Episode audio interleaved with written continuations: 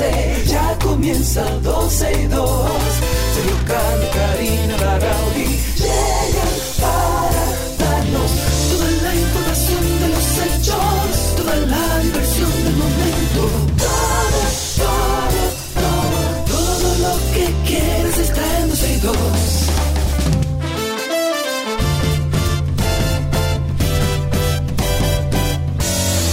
El ya marcado las 12, ya comienza 12 y 2. Sergio y Karina Larrauri llegan para darnos toda la información de los hechos,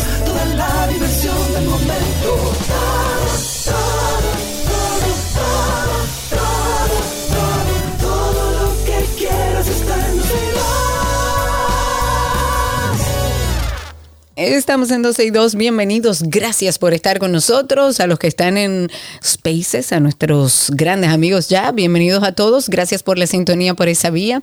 Debo decirte, amigo Sergio, que he empezado una mañana ¿Qué? espectacular. ¿Qué? ¿Y por qué? ¿Cómo? Mi ¿Por qué? hermana Dominic Fuente me ha dado una terapia maravillosa. ¿Qué? ¿Por Zoom o en pre- en No, no, en presencia. Le dije, hermana, yo entiendo que usted debe venir. Yo necesito que usted me arregle esta mañana. Qué bien, Y qué Dominic llegó y la verdad que, bueno, lo hago extensivo y público. Una gran hermana a propósito del Día de la Amistad. Dominic tiene poderes, eh, poderes extrasensoriales que Mira, alinean de los verdad, chakras. eh, eh, pero de verdad, parecería un relajo, pero Dominic es eh, una fuente de energía positiva, una fuente maravillosa de inteligencia emocional, que bueno, me ayudó a llevar la mañana y a estar hoy aquí. Así que muchas gracias a Dominic y a propósito, recuerden que Dominic Fuentes es terapista, psicóloga y acompañante espiritual, porque tiene un condimento también sus terapias eh, a nivel espiritual. Así que si quieren, aquellos que andan como yo buscando una ayuda,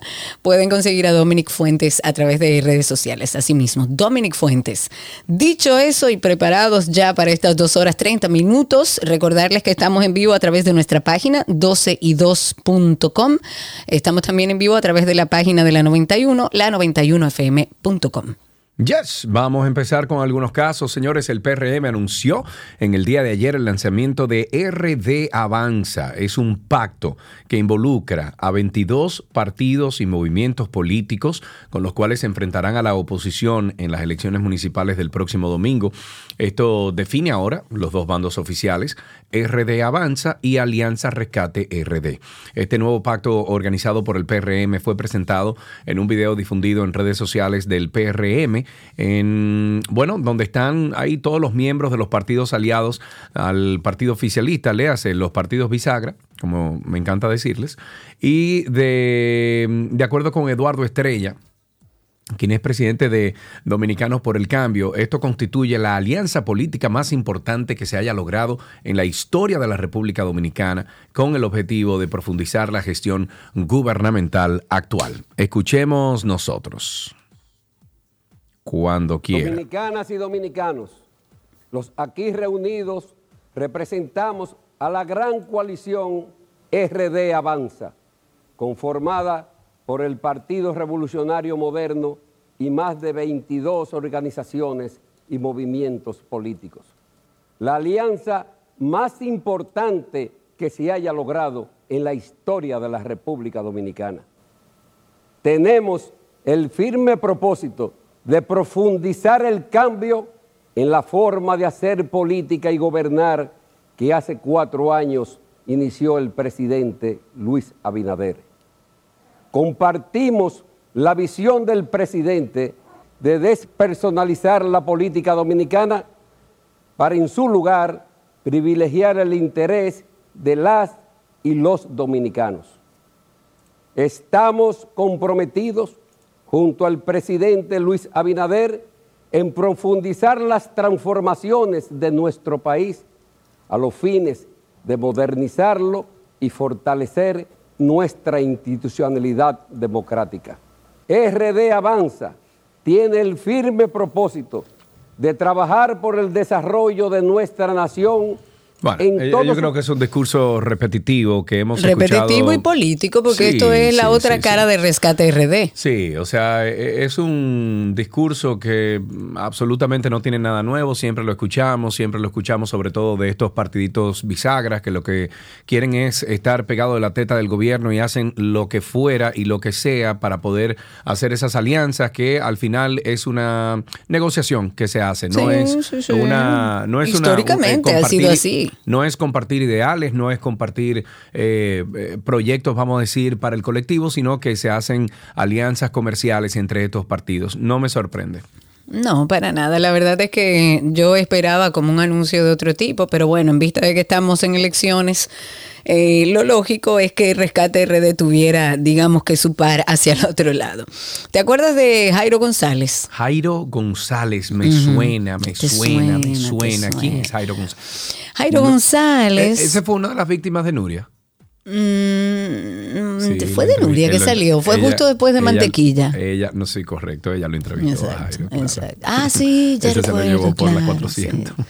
Bueno, Jairo González, hablemos un poco de él. Esto es un caso que ya, bueno, va para un año eh, estando en prisión y eh, en este caso se le acusa de una supuesta estafa con criptomonedas. Se le acusó en ese momento y está cumpliendo prisión preventiva. Pues ahora lo que dicen es que este señor Jairo González le está proponiendo a los afectados, o sea, a los que le robó el dinero, él quiere negociar y le está ofreciendo a los querellantes, oye bien, un 25% del dinero invertido en la empresa de él que es Harvest Training o Trading Cap.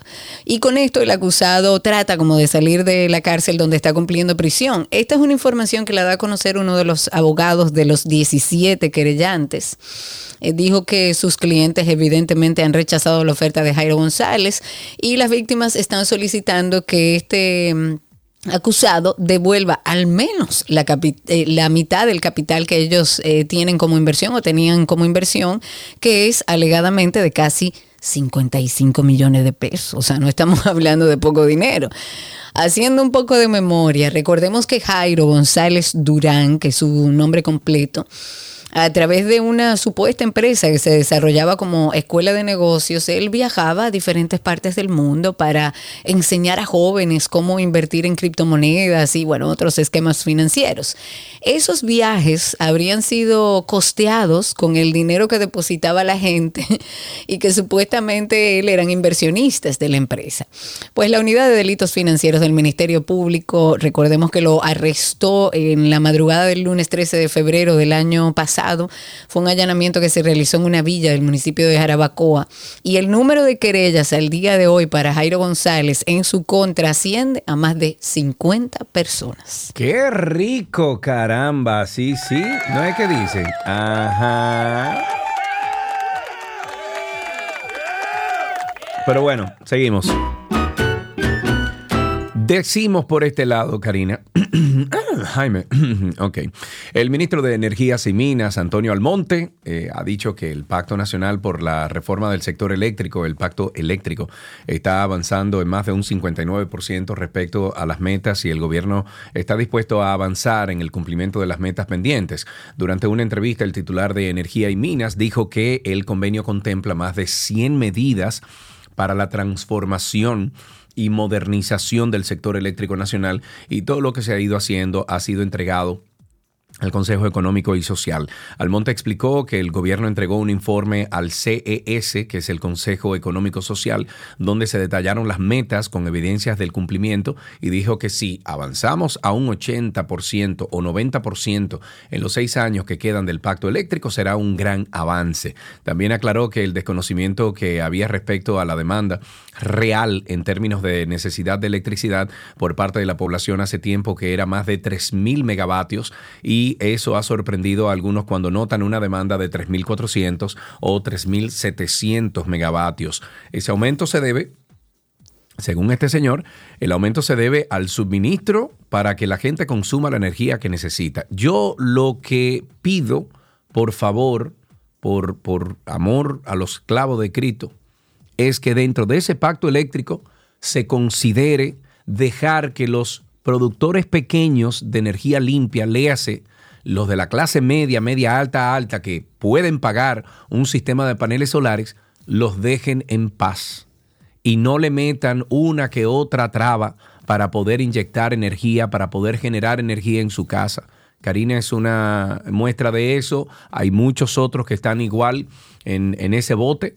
Eh, donde se le quiere cobrar una potencia que no, eh, que no califica por la tarifa que tienen, eh, no califica porque no hay una potencia, por ejemplo, en su casa de más de 10 kilos, etc. Yo espero, honestamente, que estén pensando en esos productores pequeños de, de electricidad, de energía, que lo que quieren es abaratar costos. Eh, costos que además es una promesa del presidente Luis Abinader trabajar en eso desde, desde hace cuatro años.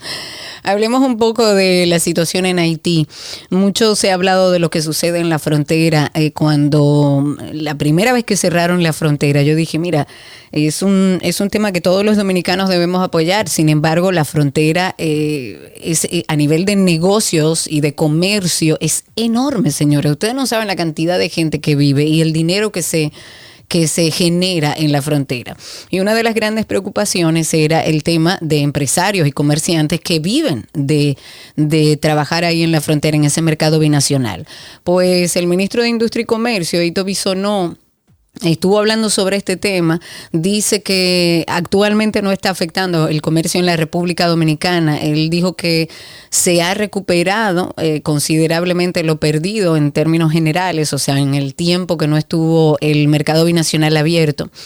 Y ante la disminución del 20% en las exportaciones dominicanas hacia Haití, el funcionario lo que eh, dijo, lo que estuvo explicando es que lo que reflejan estos números realmente es el tiempo que duró la frontera cerrada, no lo actual. Además dijo que el comercio ya ha vuelto a abrirse completamente, que está consolidado, la frontera está totalmente abierta. Había una situación particular que nunca entendí, entiendo que por la construcción eh, que están haciendo ahí en el río Masacre los haitianos, pero había una situación bastante compleja con el tema de las entradas de la varilla y el cemento, pero ya también se está permitiendo eh, por los puestos oficiales, evidentemente, están pasando, y él aclaró a la población que el comercio bilateral está muy bien y que no y que no se sintieron y, no se van a sentir los efectos en nuestro país. Bueno, pues ya que estamos hablando de comercio de Haití. escucha Biladel ahora. Grita y manomia. Una investigación del Instituto de Educación Superior en Formación Diplomática y Consular deja en evidencia, Karina Larrauri, que la frontera está urgida de acciones concretas contra los ilícitos ya que laceran el potencial desarrollo económico de cuatro de las provincias que allí se ubican debido a la proliferación de varias actividades que alteran el orden público y la economía local. Dentro de las emergencias complejas que detalla este, este reporte de actividades ilegales que se citan, por ejemplo, el tráfico de drogas, comercio de armas de fuego, lavado de dinero, ingreso de extranjeros, robo de ganado, la distribución y venta de mercancía, etcétera, etcétera, etcétera. Y todo esto se desarrolla principalmente en los barrios pobres de Dajabón, Elías Piñas, en Independencia, en Pedernales. Y de acuerdo con este estudio, y estoy citando, Cari, fragilidad, resiliencia, desarrollo e inversión. Esto fue presentado en cuatro tomos, con datos específicos por, provincia, y se hace difícil ubicar el origen y atribución de las actividades ilegales que incluyen rutas alternas de comercio de mercancía. la, la frontera dominico-haitiana hay que sellarla. La frontera dominico-haitiana tiene que tener ahí la muralla del Caribe. No, es, no una verjita de dos, no, eso tiene que subir 20 pies para arriba. Eso hay que cerrarlo y que todo el que vaya a entrar o vaya a hacer algún tipo de negocio a través de la frontera lo haga por los medios legales. Esto no se trata de, xenofobia, no se trata de racismo, no, se trata de nada de, eso. Se trata de seguridad estatal, se trata de nuestra economía, se trata de nuestra seguridad social. Hay que cerrar la frontera. Completamente. Y sobre todo en una situación como la que está viviendo Haití. Y sobre todo en una postura de, de, los organismos internacionales que no acaban de intervenir, de ayudar a ese país que tanto lo necesita. Y es como dice el presidente, en algún punto yo como país tengo que tomar decisiones también de protegerme. Y nos vamos a proteger. Y la muralla del Caribe, como dice Sergio, sería un mecanismo de control frente a la situación que está viviendo tan agresiva y tan violenta en Haití. Bueno, ah, retomemos el tema de la denuncia que se ha hecho de que, perdón, el 18, perdón, el 18 va a haber un apagón el día de las elecciones municipales, según una denuncia que hacen dos personas que digamos no se le eh, no se le tiene mucha credibilidad. Sin embargo, los partidos opositores han aprovechado esta situación para hacer un poco de ruido le corresponde a los organismos competentes establecer cuál es la veracidad, pero luego de que varios, varios partidos de oposición solicitaron perdón, a las autoridades que se investigara esta denuncia de supuestas irregularidades de las elecciones municipales, pues la Junta lo que ha establecido es primero cuál será el protocolo que van a utilizar en caso de que alguno de los equipos de escaneo o de digitalización y transmisión llegue a fallar. Mm, de acuerdo con lo que dicen en una resolución de la Junta Central Electoral, si al momento de utilizarse el equipo informático instalado en un colegio electoral se presentara cualquier desperfecto, que impida que eso siga funcionando, pues entonces el técnico de ese recinto debe procurar la sustitución de ese equipo por uno de respaldo, que lo que ellos dicen es que van a estar disponibles en el recinto de, de votación. O sea, ellos van a tener como su plan B, su equipo B. Y la Junta también dijo que para los casos en los que por razones de conectividad se verifique la la, indisponibilidad de la EDIT, que para transmitir y todo, las relaciones de votación desde el colegio, pues entonces ellos tienen también un plan B. Se va, se va a proceder con la digitación en la laptop, la impresión y escaneo de las relaciones de votación a través de un equipo que estará ahí multifuncional y la transmisión se realizará en el local de la Junta Electoral correspondiente. Esto a cargo de los miembros del eh, Colegio Electoral. Habrá presencia de los delegados acreditados ante el Colegio Electoral que deseen participar. Ok, ¿y hasta cuándo entonces seguirá pasando esto, Karina Larrauri? Dime. ¿A qué se refiere? ¿Hasta cuándo? Dime, hasta tú me contestas hasta cuándo. Bueno, no sé, depende de lo que sea, amigo. Ok. Bueno, al menos 22 estudiantes resultaron intoxicados por los químicos de una fumigación. ¿Hasta cuándo? ¿Hasta, cuándo? Exactamente. Una fumigación en parcelas próximo al Centro Educativo Max Enrique Sureña. Esto es en el Distrito Municipal de Cenoví. Esto es en San Francisco de Macorís. Esto ha pasado una, dos, tres, cuatro, cinco, seis, siete, ocho, nueve, diez, muchísimas veces y sigue pasando. Entonces la directora del centro explicó que al momento del hecho se encontraban celebrando un encuentro religioso con motivo al inicio de la cuaresma. Varios de los afectados fueron atendidos en centros de salud y luego fueron enviados a su casa. Sin embargo, dos maestros y varios estudiantes pertenecen, eh, permanecen aún ingresados eh, debido a ese delicado estado de salud. Y mira, a mí me, llama mucho la atención este tema porque además recordemos la situación trágica ocurrida en, una, en un edificio del centro de la ciudad donde lamentablemente murieron dos personas. Y es el tema de la supervisión y el control que deben tener sobre los productos que se utilizan para ese tipo de acciones de fumigación y demás. Pero además, ¿cómo no sabemos cuáles son las escuelas que están eh, a lo mejor en alrededores de lugares agrícolas que podamos tomar eh, prevención? Pero bueno, ante muchísimas, innumerables denuncias de toda la comunidad del equipo docente, ahora el Ministerio de Educación dice que está en coordinación con el Ministerio Público para investigar las circunstancias en las que eh, tanto los estudiantes como los maestros tuvieron algunos... diablo es lo mismo siempre. Pero es lo que yo digo, ellos dicen que van a, investigar, que van a, que van a realizar levantamientos, ellos dicen que va a haber consecuencias y que van a ser aplicadas a los responsables, apegándose a la ley, pero yo creo que debemos ir un poco más atrás. Claro, hay que investigar y el que está fumigando, si eso no se lo permiten, tiene que tener consecuencias, pero también qué producto estamos utilizando, qué es lo que le estamos echando a la comida nuestra, a la que llega a nuestros hogares, por Dios, porque debe haber un control de que sí que no, que se puede utilizar. Ojalá y veamos el resultado de estas investigaciones y que no se quede en una nota de prensa. Dios, lo mismo, es como llover sobre mojado. Yo, yo, no, tú me conoces a mí, yo no puedo eh, eh, tropezar con la misma piedra una y otra y otra y otra y otra y otra vez. Es lo mismo. Si ya tienes casos, ¿cómo es posible que tú no hayas tomado acción para prevenir que vuelva a suceder si este no es el primer caso? Dios mío. Bueno, en las internacionales, durante su intervención en el Foro de Tecnologías del Futuro realizado en Moscú, el presidente ruso Vladimir Putin, que bueno, dijo que Rusia está a un paso de crear las vacunas contra el cáncer. ¿Tú te imaginas? ¡Wow! Putin ha dicho que su deseo es que el fármaco pueda ser usado pronto en terapias individual- individual- individualizadas. De acuerdo con las informaciones compartidas por este mandatario, la creación de oncovacunas o vacunas contra el cáncer y una nueva generación de fármacos inmunomoduladores será un avance médico que podrá resolver Wow, problemas graves ojalá. a pacientes con cáncer sin que lleguen a una etapa crítica. Entonces, aquí está lo moral de esto. ¿Aceptarías tú una contribución como esta al mundo de parte de un tigre que o un país que lo que ha hecho es revoltear? Y siempre, sí, hay una social, contradicción, pero los avances científicos lo que tienen es que los científicos corroborar que lo que se está haciendo está bien, o sea, de venga de donde venga. Porque una noticia como esa de que aparentemente están muy cerca de tener una vacuna para el cáncer, yo creo que es una gran noticia tiene que avalarse por otros profesionales y por otros países.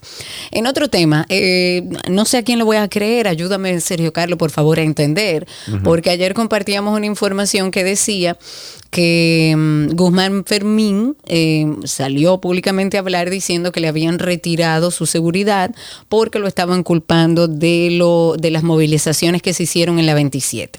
Pues ahora la Dirección General de la Policía Nacional dice que eso es mentira, que Eso es, es falso mentira. que ese señor tiene su seguridad, entonces uno no sabe a quién, a a quién creerle. Hagamos un poco de memoria, que me gusta, porque los dominicanos la tenemos corta. Pero te asusta. Recordemos que ayer, ¿eh?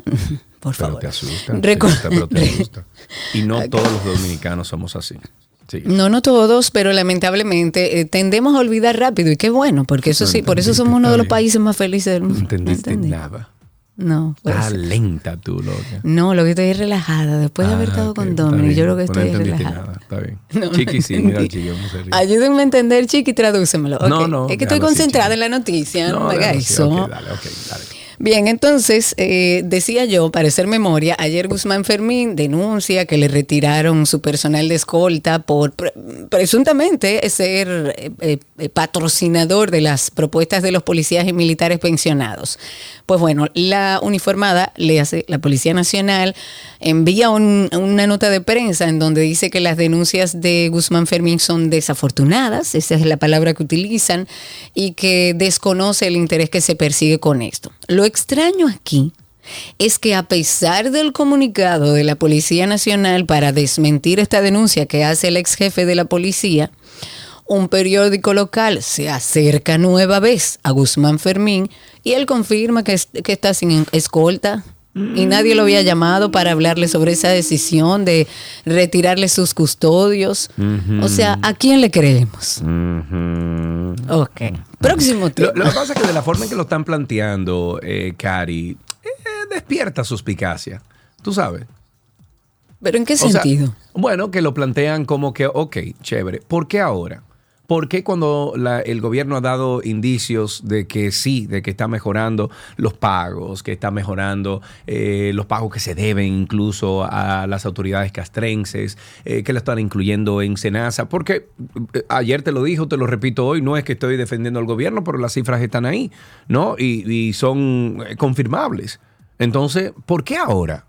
¿Por qué ahora? ¿Por qué Si de ahora piden salió- reivindicaciones? Si duraron 20 años cobrando una miseria, donde nadie hablaba de los policías, ahora le hacen reivindicaciones, le suben los sueldos, le dan seguro, los acomodan, que se lo merecen. La Policía Nacional debe tener una dignidad de vida, porque son los que trabajan por nuestra seguridad, no todos, pero muchos de ellos. Y no puede ser, o sea, eh, se presta a generar su- suspicacia el que en un momento tan medular como próximo a unas elecciones municipales veamos una movilización de este tipo. Ok, Raro, bueno, a seis rarísimo. meses de la explosión de San Cristóbal, en el bueno, el caso toma un giro distinto, o sea, diferente. Los representantes legales de 17 de los afectados en la explosión que el 14 de agosto del 2023 cobró la vida de 42 personas en San Cristóbal anunciaron que someterán y demandarán por daños y perjuicio patrimonial y civil al Estado, al Ayuntamiento Municipal, a su alcalde José Montaz, al Ministerio de Obras Públicas, eh, a su ministro de Línea Ascensión, a la empresa Consorcio Rilco y Asociados. Y de acuerdo con una nota de prensa, estos abogados informaron que el sometimiento de la demanda fue depositado en el día de ayer a través del Tribunal Superior Administrativo en cumplimiento con el artículo 144 de nuestra Constitución Dominicana que establece que el Estado es responsable de todos los daños que afecten a los ciudadanos en circunstancias como la ocurrida el pasado 14 de agosto en San Cristóbal. Y eso fue citando lo que dice el documento. Y además se agrega que más en este caso donde el control, eh, la guardia, el cuidado del lugar donde se produjo el incendio estaba bajo el dominio de las autoridades en el momento de la tragedia, el equipo de defensa de los afectados ha dicho que esta es la primera vez, la primera vez que en nuestro país se hace este tipo de demanda judicial, lo que representa un hecho sin precedentes. Hablemos de salud mental. Esto es un tema recurrente en nuestro programa porque entendemos que hace falta que se hable de un tema que parece como mágico en nuestro país. Parece, usted le habla de, de salud mental a la gente y parece que usted le está hablando como en chino. Como que es eso, jamás. Como no es visible, parecería que es una locura de quienes la padecen. Y hago esta introducción porque recordemos el caso, a aquellos que hayan leído la noticia de Atomayor, de un joven que agredió a una maestra por, eh, por una situación en particular, pero es un joven que evidencia problemas mentales y que de hecho lo sabían. Según lo que ha salido en la prensa, Jairo Joel, como se llama este joven, solía asistir a la escuela donde tuvo el inconveniente porque ahí le daban un almuerzo escolar. Pero la mañana del 23 de enero parece que este joven con eh, problemas mentales se irritó porque, según lo que dicen, tuvo que esperar un tiempo para recibir esa acostumbrada comida y entonces agrede a esta maestra que se llama Beatriz Reyes. Los abogados de la defensa de Jairo en particular lo que dicen es que se está cometiendo un abuso contra Jairo porque presentaron pruebas de sus problemas mentales y dijeron que las personas con algún trastorno mental, eh, sobre todo tan agudo, no deberían ser sometidas a procesos judiciales y que llevar a juicio a alguien con problemas mentales, incluso con coágulos en la cabeza, según los abogados, es una injusticia y una medida insensata. Y esto nos deja una pregunta. ¿Qué hacemos con esas personas que presentan trastornos mentales ya más complejos? Porque hay otro tipo de trastornos como la depresión, la ansiedad, que si se maneja a tiempo puede ser controlado viviendo en tu casa y sin tener mayores inconvenientes. Yo he estado hablando sobre un caso eh, muy cerca de mi familia donde hay una persona que obviamente presenta muchísimos signos de, desbalance mental, ¿no? De, alguna condición, de eh, en, buen dominicano no está midiendo bien, ¿verdad?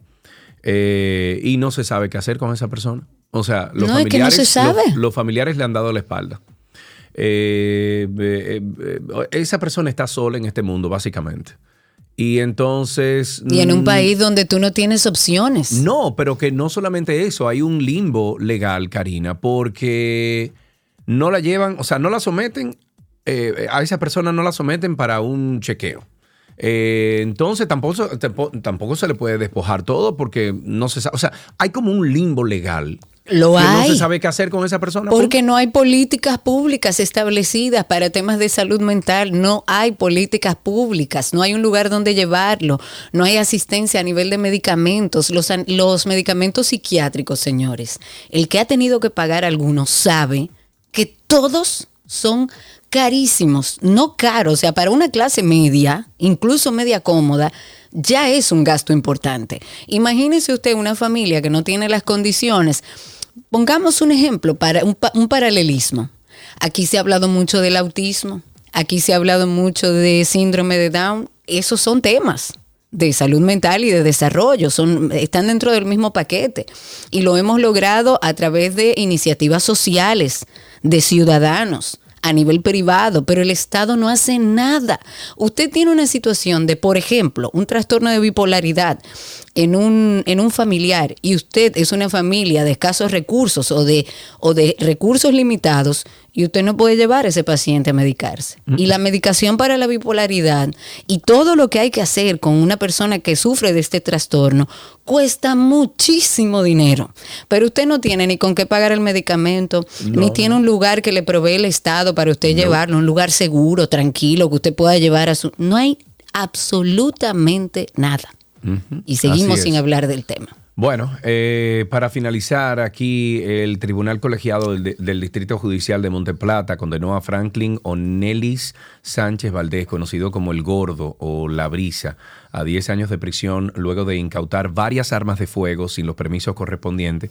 La detención de Franklin eh, se produjo durante un allanamiento ejecutado con la orden judicial en su, en su vivienda del sector Las Flores, esto es en Vallaguana. Este hombre de 51 años fue hallado culpable de cometer el ilícito de acopio de armas de fuego y cumplirá la sentencia en la Penitenciaría Nacional de la Victoria. En cuanto a las armas de fuego, el tribunal dispuso que las mismas eran, eh, serán entregadas al gobierno para su destrucción o decomiso. Amén. Esas las reparten ahora, muchachos.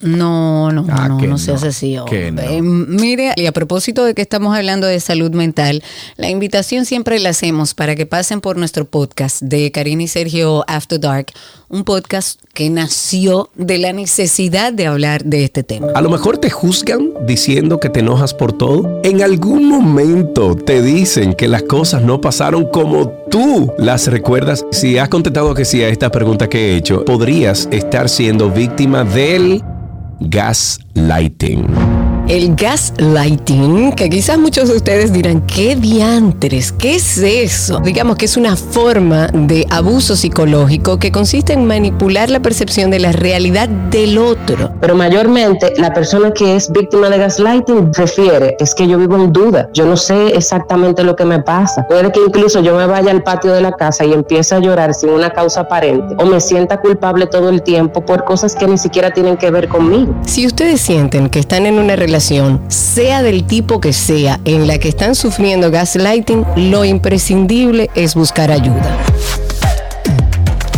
Karina y Sergio, After Dark. Karina y Sergio After Dark. Usted entra ahora mismo a 12y2.com, 12y2.com.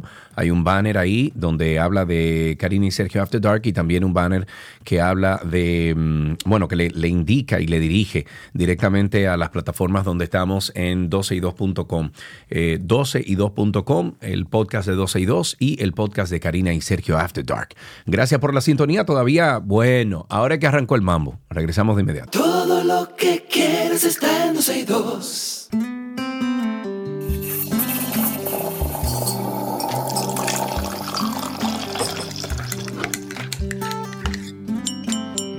Estamos en nuestro cafecito de las 12. Hoy es jueves y qué placer recibir a un amigo. Recuerdo aquella transmisión que hicimos en Miami donde lo conocí y a partir de ahí me enamoré de su música. Esta persona es una, bueno, alguien a quien queremos y admiramos mucho aquí en nuestro programa. Hoy nos tomamos este cafecito de las 12 con el compositor y cantautor Daniel Santa Cruz que está con nosotros, amigo. Bienvenido. ¿Cómo están? Qué, qué bueno escucharlo y yo enamorado de ustedes siempre de, su trabajo y bueno, de todo lo lindo que han hecho a través de los años. Amén, Gracias. amén. Eso es bueno, eh, Daniel. Cada vez que veo que no, que Daniel se ganó tal cosa, no, que Daniel lo nombraron, que sé yo cuánto, un award por aquí, un me encanta, loco, me llena de orgullo, se me hincha el pecho, loco, porque eres de, de las eh, representaciones muy buenas de República Dominicana a nivel internacional. O sea que celebramos todos tus logros, amigo. Sin embargo, antes de hablar de esos logros, de tu música, de proyectos, queremos hablar contigo de café. ¿Usted es cafetero, amigo? Totalmente cafetero.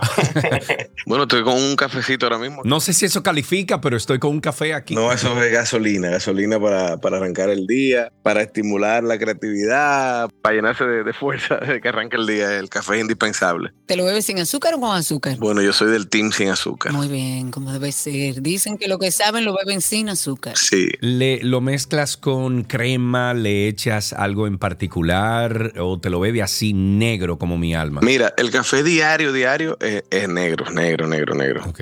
Pero cuando me toca salir el, el fin de semana sí me gusta ya tomarme un latte y ahí sí le pongo su azuquita porque imagínate. Sí, hombre, de vez en cuando no importa. Mira, para terminar de hablar del café, ¿tú tienes alguna persona que de alguna manera te conecta con el café o fue quien te introdujo tu amor por el café? Que cuando tú te bebes ese café, tú sabes que piensas en esa persona. bueno, definitivamente mi esposa. Ay, qué Sí, sí. lindo. Eso pasa. Y es con la persona que más café he tomado en mi vida. Tú sabes que, que yo no tomaba café, ella sí, ella siempre tomó café desde que nos conocimos.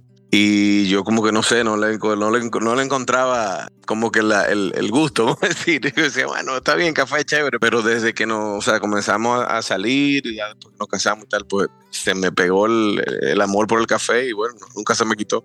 Yo creo que bebo más café que ella. Qué ápero, qué ápero. Y tú te sientas en la mañana con el cafecito, o sea, es un ritual para ti, eh, esto es un momento especial. Sí, sí, totalmente, totalmente. O sea, todas las mañanas mi cafecito negro sin azúcar, eso es indispensable, no puede faltar. Y te voy a decir algo, hay días en los que tal vez, porque me pasa también un asunto que, que si tomo mucho también me, me ¿sabes? Se, se acelera un poquito uno. Entonces hay días que digo, ¿sabes que hoy lo voy a coger más suave? Y me lo tomo descafeinado. Ok.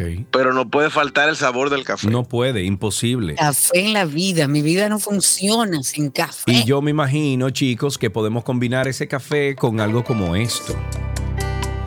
Ay, ay, ay, ay, ay. Se fue y me niego a creer que se fue. Tú que viajas si algún día la ves, cuéntamelo, cuéntamelo. Dime si lleva en su pelo el olor de lo que quise que fuera el amor. Señores, Dios mío, qué Señores, cosa tan señores. rica. Háblanos de esta canción que has lanzado junto a nuestro hermano Frank Seara. Eh, si algún día la ves, cuéntame un poco de esto, de esta nueva versión. Ese hermano con letra mayúscula de todos nosotros, porque ¿cuánto queremos a Frank? Sí, señor. Fran definitivamente ha sido una, una pieza clave y fundamental en mi carrera desde que comencé. Me acuerdo la primera vez que entré a un estudio, Fran fue que me llevó a hacer unos coros.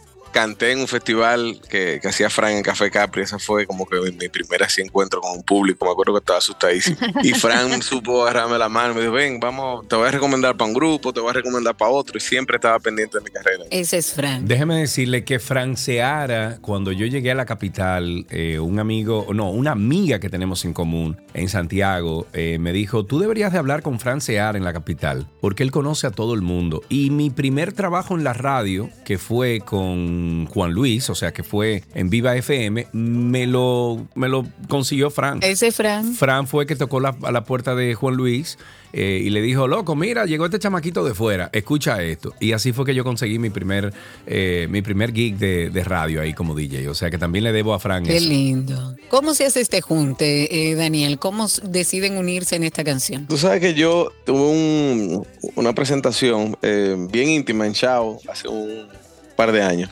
Y, y yo le invi- tenía esta canción montada porque era, una, era un show que estaba haciendo con algunos covers, que, canciones que me gustaban, ¿no? Y esta es una de las que obviamente ha estado toda mi vida conmigo. Y cuando la tenía en el repertorio dije, tú sabes que quiero cantar esta canción con Frank. Entonces lo invité y la cantamos. No era esta versión bachata, sino era algo como acústico y tal. Ay, qué lindo. Y quedó tan chula y como que se dio una vibra tan bonita ahí cuando la cantamos que, que dijimos, no, pero esto hay que, hay que hacerlo. En algún, día tenemos que hacerlo. Después él hizo algunos shows, las repetimos, igual en este estilo así acústico. Pero ya hace poquito Fran me dijo, mira, estoy grabando el disco y quiero que hagamos la canción. Y le dije, no, pero hay que hacerla, pero en bachata. y me dijo, "Ah, pero buenísimo. Claro. La bachata, la bachata que estás rompiendo y sobre todo tú, que tú has tenido ya varios éxitos con, con diferentes temas de Sí, bachata. sí, sí, sí, gracias a Dios tengo, bueno, ya tengo siete discos que gracias a Dios he podido editar.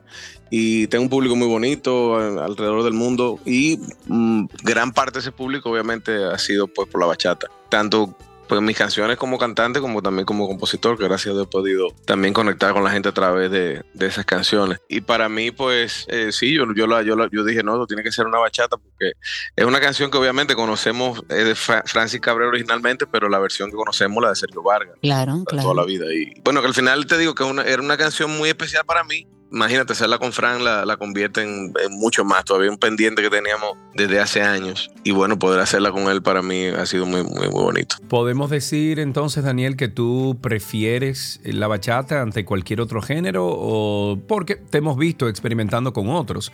Sin embargo, de la forma en que te, te expresas de la bachata, me imagino que por ahí es que va la cosa. ¿Sabes qué pasa? Es que la bachata tiene algo tan especial. La bachata viene del bolero, eh, o sea, la bachata es un bolero eh, nuestro, ¿verdad? Muy, muy dominicano. Y yo conecto mucho con el romanticismo, siempre he conectado con el romanticismo. Y definitivamente yo creo que es el género con el que me siento más cómodo, o sea, a la hora de, de cantar, a, la hora de escribir.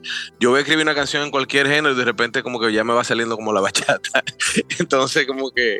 Sin querer. Sí, sí, y entonces, pues nada, eh, definitivamente la bachata, el merengue, obvio, eh, también porque crecimos con el merengue y amo el merengue. Y bueno, ya después en una etapa posterior pues también he incursionado en otras cosas, como Kizomba, por ejemplo, que ha sido pues, muy importante en mi carrera, que no tiene nada que ver con, vamos a decir, con los ritmos tal vez nuestros, tan tropicales, pero Claro. pues sí, ahí he encontrado también pues que, que ha sido un género que me ha encantado. A ti se te da bien todo, hombre. Se te da bien todo. Cuando tú compones, eh, eh, ¿qué cosas te inspiran o en qué momento escribes? ¿Cómo surge esa musa? Mira, yo- la melodía siempre es lo que llega primero. A veces llegan palabras también, yo lo que hago es que la voy anotando. Eh, las melodías llegan en cualquier momento, pueden llegar caminando, haciendo ejercicio, bañándome, me llegan muchísimas ideas. Yo no sé qué es lo que hay en el baño, pero llegan muchas ideas ba- bañándome, es de melodía. Y yo me acuerdo de una, una entrevista que yo vi hace muchos años de Rudy Pérez, el compositor cubano, que él decía que el compositor tenía que tener los oídos bien abiertos. Y yo desde que vi eso me impactó esa, esa frase de él. Y incluso se lo dije hace unos años que me había impactado mucho porque es verdad, o sea, cualquier frase, cualquier palabra, una conversación, cualquier cosa te puede detonar una canción. Y yo lo que trato es siempre estar pendiente, aware. Claro, tú sabes que ahora que tú dices eso, eh, aquí hubo un, de esos tigres de los 80, de los 70, un Air Supply, una cosa así, que dijo exactamente eso, que de repente tú estás en cualquier cosa, tú estás en, en un viaje, en un carro, en la bañera, en no sé, y una palabra detona toda una canción. Qué bueno que tú lo repites porque en ese entonces cuando, cuando lo escuché dije, wow, que hay que tener mucha creatividad para que una chispita tan pequeña como una palabra te dé toda una canción que a lo mejor se convierte en un éxito incluso. Sí, no, y, y eso es lo fascinante de todo esto, o sea, poder pensar que, que esa chispita que nació, que de repente te tocó que naciera cerca de ti, pues pueda convertirse en un, en un incendio inmenso que, que al- a- afecte positivamente a, a millones de personas, a miles de personas, vamos a no exagerar, pero bueno.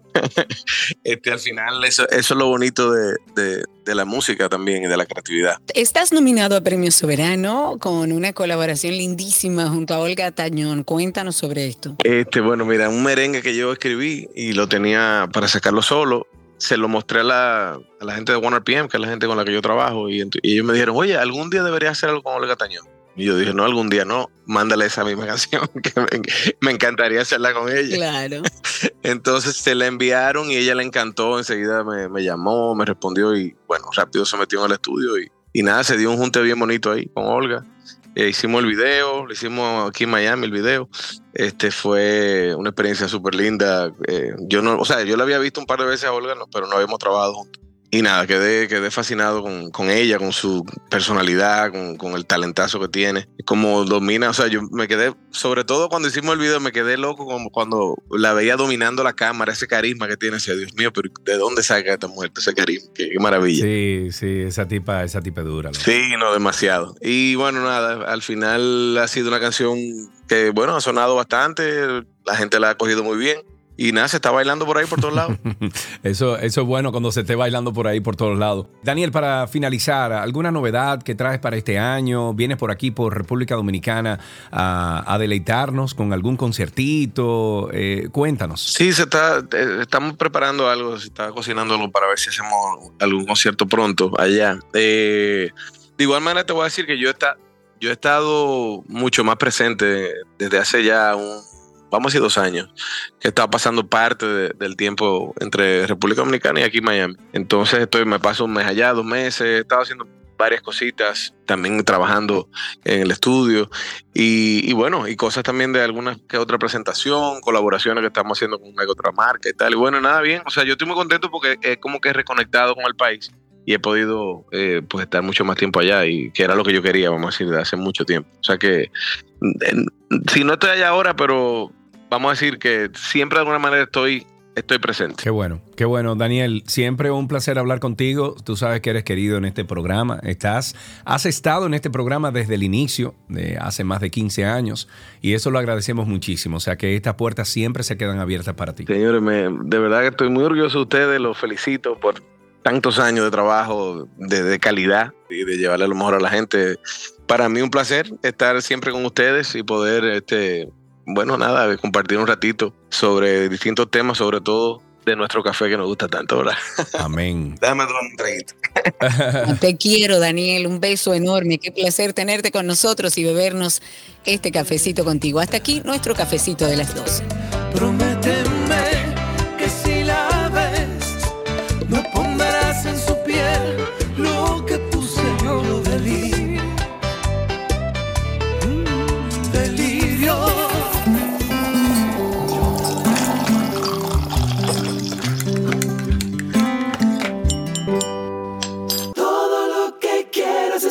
Está en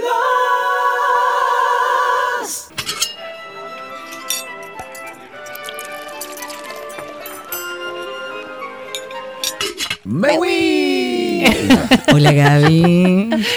Eso da como energía. ¡Yay! ¡Claro! Bueno, aquí está Gabriela Reginato con nosotros para compartir otra receta, bueno, de San Valentín para el que se la debe a su pareja, para aquellos que por razones de trabajo no pudieron, le vamos a seguir dando algunas ideas. Además, todos los días son buenos para celebrar el amor, ¿o no, Gaby? Así es, claro que sí, no hay pretexto para eso.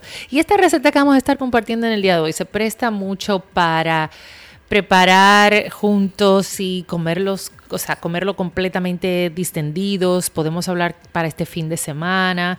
Y sí les voy a decir que traten de hacerlo en este mes porque vamos a hacer un lobster roll y ya a partir del primero de marzo hasta el 30 de junio entramos en la veda de langosta para que eso lo tengan muy en cuenta y podamos, eh, como cada año hemos sido portavoces de, de estas vedas, es importante eh, llevarnos de, de ellas para así pues conservar y, y poder después tener, eh, vamos a decir en este caso las langostas, para después consumirlas. Pero hasta este fin de mes pueden a- preparar esta receta, después la, la guardan por ahí para cuando nueva vez podamos eh, comprar y tener langostas en el mercado y que no vengan con que las congelé, que no sé qué, aunque puede ser real, pero vamos a, fomentar esa parte y ser portavoces.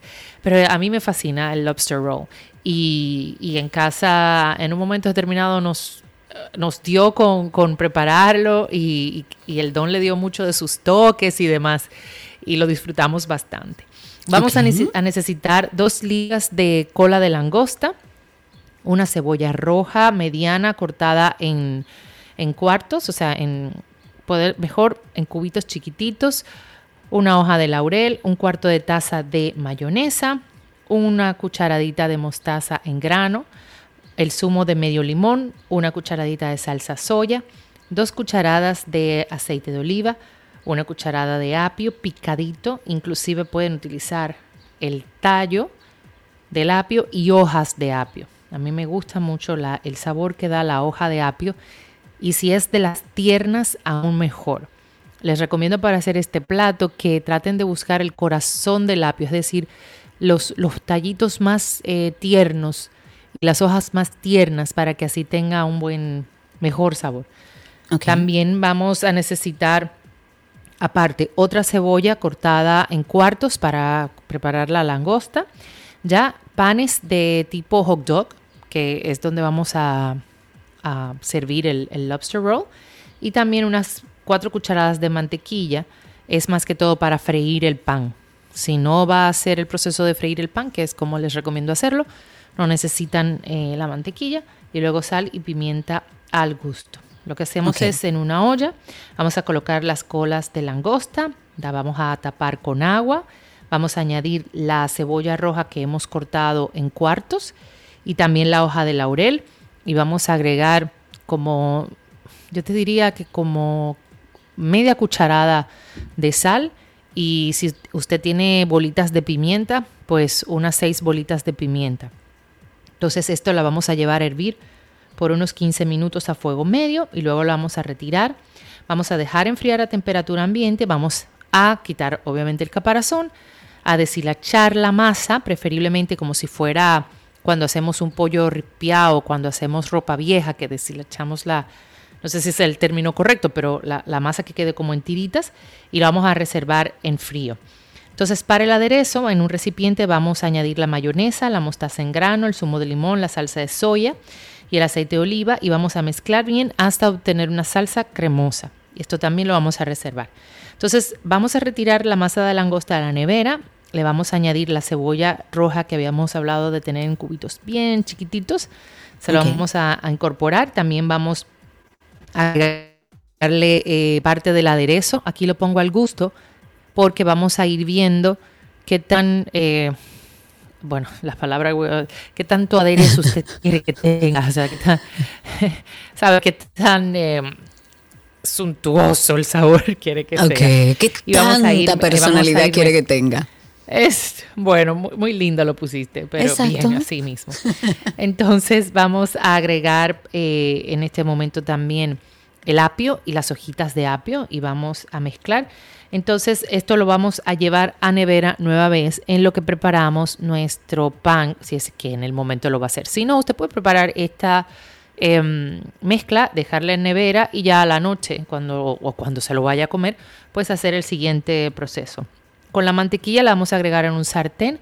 Vamos a cortar el pan de, de hot dog arriba, no como siempre lo cortamos, que es en el medio, sino preferiblemente arriba. Esto es para en buen dominicano, bonitura, pero también lo puede hacer tipo hot dog, ¿ok? La, la, idea es que donde usted vaya a hacer el corte, ahí es donde va a freír con la mantequilla. Vuelvo y repito, si quiere hacerlo el pan frito. En mi eh, gusto, me, me, fascina hacerlo así, pero dependiendo ustedes cómo quieran hacerlo. Y de hecho también pueden hacer una versión de, y lo pongo entre comillas, eh, de lobster roll en, montaditos. ¿okay? Pueden hacerlo en casabe, pueden utilizar cualquier otro pan. Si usted es intolerante al gluten y le gusta un pan pues de almendras o no sé, pueden hacerlo también en ese tipo de pan y también en montaditos. Lo que sí queremos es la preparación de la langosta como ya la tenemos y la tenemos ahí guardadita en nevera.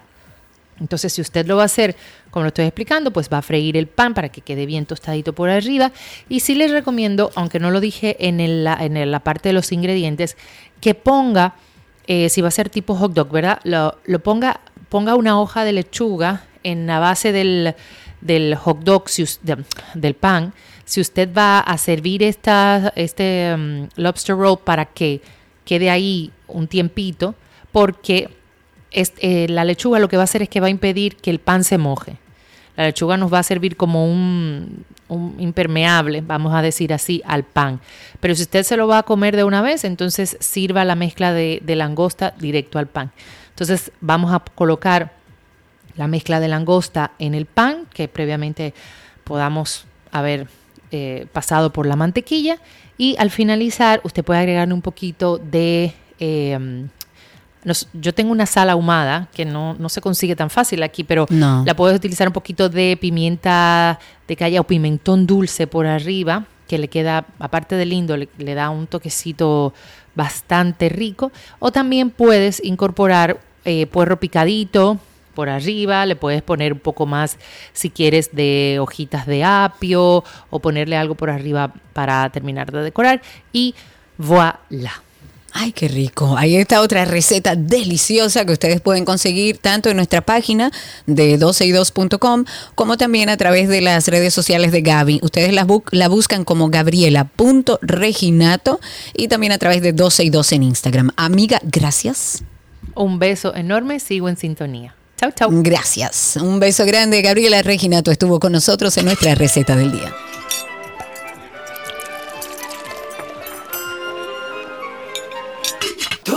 Lo que quieres está en 12 y 2. Let's go, let's go now.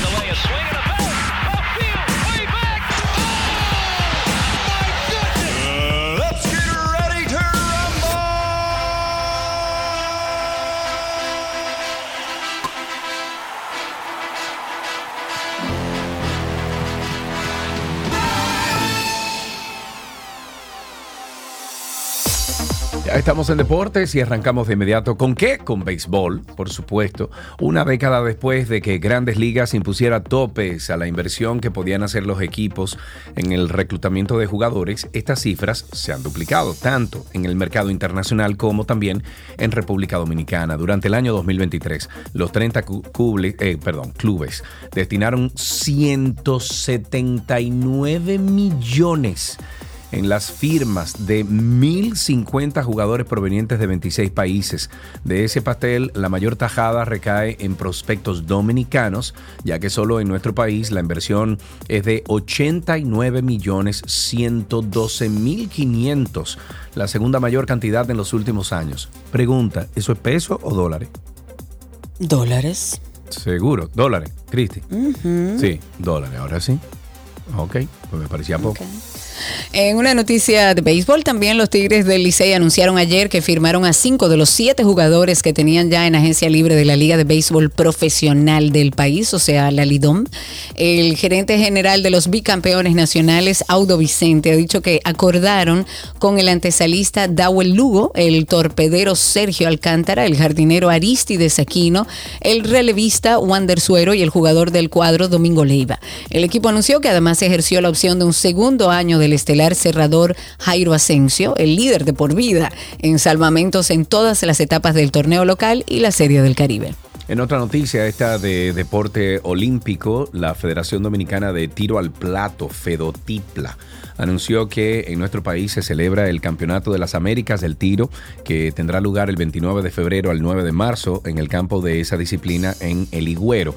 Esta información fue compartida por José Mera, quien es el presidente de la Fedotipla, quien dijo además que el certamen es el último clasificatorio para los Juegos Olímpicos en París, en Francia. Este campeonato entregará un total de cuatro plazas para la cita olímpica de París, de las cuales se otorgarán dos en la mod- modalidad de esquí masculino y femenino. En otra noticia, en este caso de fútbol americano, al menos una persona perdió la vida, 15 resultaron heridas en el día de ayer. Esto en un tiroteo que ocurrió al finalizar el desfile de celebración del Super Bowl de los Kansas City, en la ciudad de Kansas, evidentemente. Además, la policía informó de la detención de dos personas armadas, aunque aún no ha detallado si son los autores del tiroteo. Esto ocurrió en un parqueo en las inmediaciones de Union Station, la estación central de ferrocarriles, justamente ahí en Kansas City. Y para finalizar en básquet local, básquetbol, la Federación Dominicana de Baloncesto Fedombal anunció que este jueves el equipo nacional de mayores dará inicio a la etapa de preparación para su enfrentamiento ante México en la primera ventana clasificatoria del FIBA AmeriCup 2025. La escuadra quiqueyana se enfrentará a los aztecas el viernes 23 de este mes de febrero a las 8.10 de la noche en el Palacio de los Deportes Virgilio Travieso Soto en Santo Domingo. Y antes de finalizar, recordarles nuestro podcast. Hablamos de salud mental, de bienestar. Tenemos más de 100 capítulos, hay episodios para ustedes. no, no, no, no. After Dark. Aquellos momentos en los que nos sentimos como irritables, cansados, aburridos, abrumados y muchas veces hasta estancados. Hay una persona que hasta creó un concepto muy interesante que se llama los mientos. Esto que yo le llamo los mientos, que son abrumamiento, estancamiento y aburrimiento, en común tiene una palabra que define lo que tú no quieres. Creemos que son verdad, pero realmente son mentiras por falta de gestionar. Yo antes, en mis 15, 16, 18 años, yo me aburría a tal punto que el no hacer nada me enfadaba, o sea, me ponía de mal humor. Cuando una persona vive en el vacío del hacer, estoy haciendo, haciendo, haciendo, me levanto en piloto automático y le doy ripí a eso tres o cuatro años, tu propósito como ser humano no está sucediendo. O sea, es mentira que tú tienes que vivir abrumado. Es mentira que tú tienes que estar estancado en diferentes áreas de tu vida. Y mucho más mentira es que tú naciste de que para vivir aburrido. Karina y Sergio, After Dark. Karina y Sergio After Dark, estamos en 12y2.com. Usted entra ahora mismo a 12y2.com y ahí usted busca dos banners. Uno que dice 12 y 2 Podcast y que dice Karina y Sergio After Dark Podcast. Denle ahí y suscríbanse, por favor. Déjennos un comentario positivo. Déjennos cinco estrellas de rating para que otras personas que estén buscando este contenido digan: ¡Wow! ¡Cinco estrellas de rating! ¡No lo puedo creer! Si me vuelve a hacer eso, Chiqui, tú vas a ver lo que te va a pasar. ¿Tú viste la cara de Chiqui? No vi nada, ¿no? Yo estaba de que, wow, suscríbete, chiqui, de que. O sea, como, como que estoy súper quedado. Como que no estoy en la onda, como que. eh. Ven, chiqui, a este trabajo, ven. No, exacto. Ven, chiqui, yo hago el trabajo tuyo y tú haces el mío. Ay, oye, ay, ahora, oye, señores, hasta ahora. aquí Deportes en Wow, 12 y 2. Dios mío.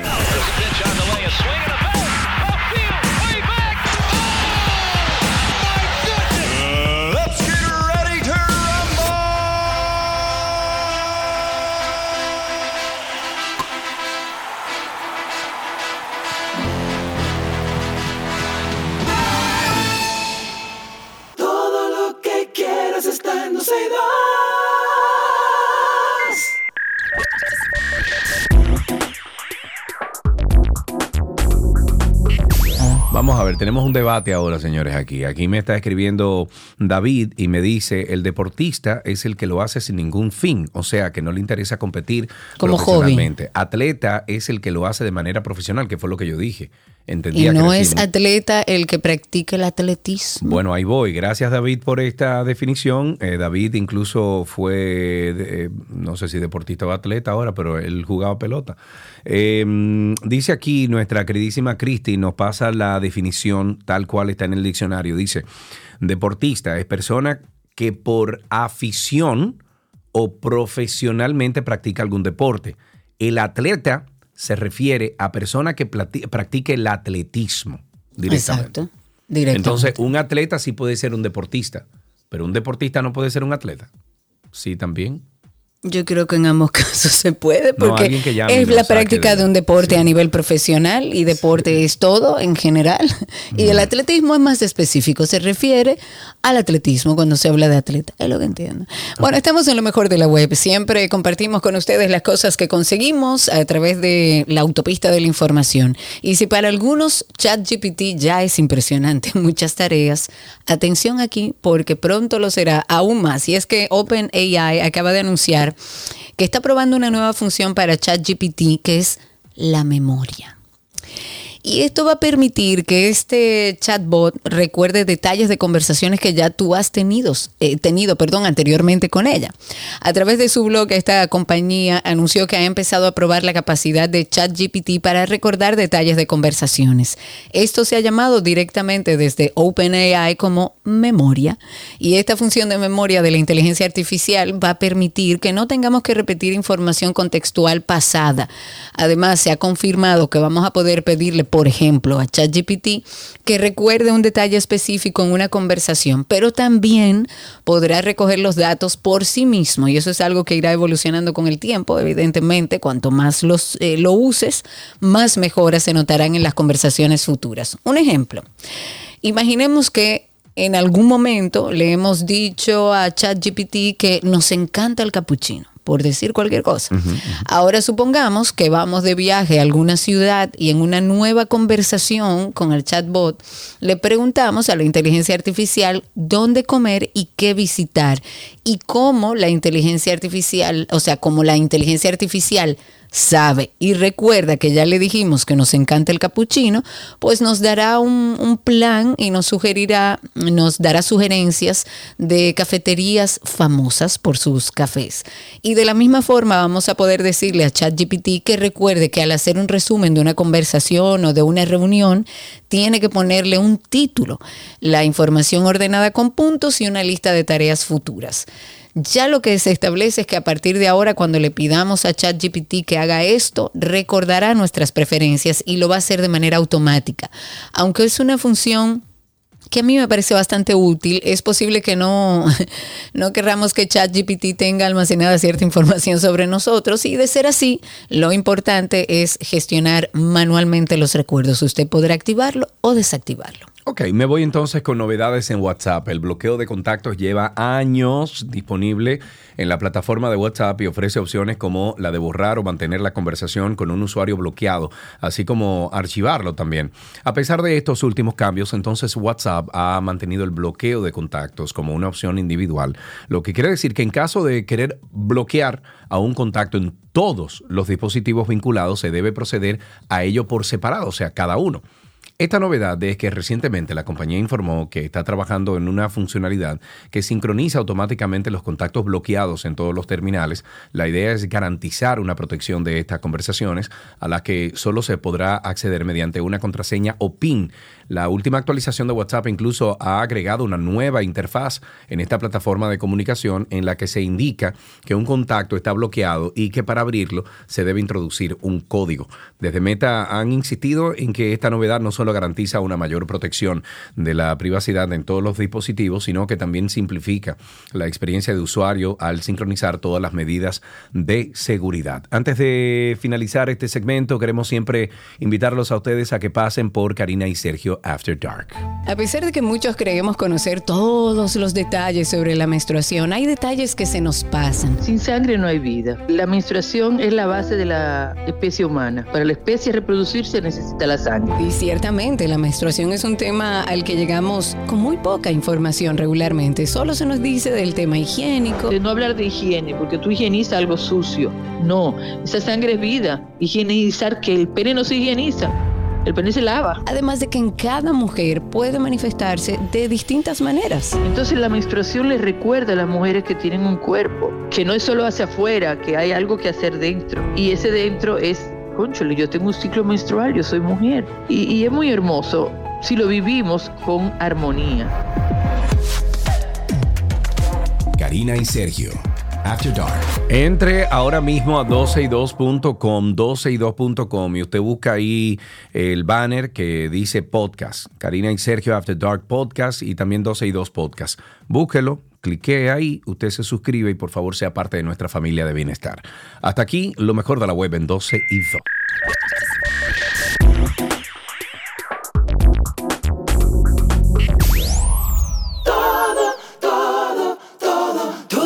lo que quieres está en 12 y 2.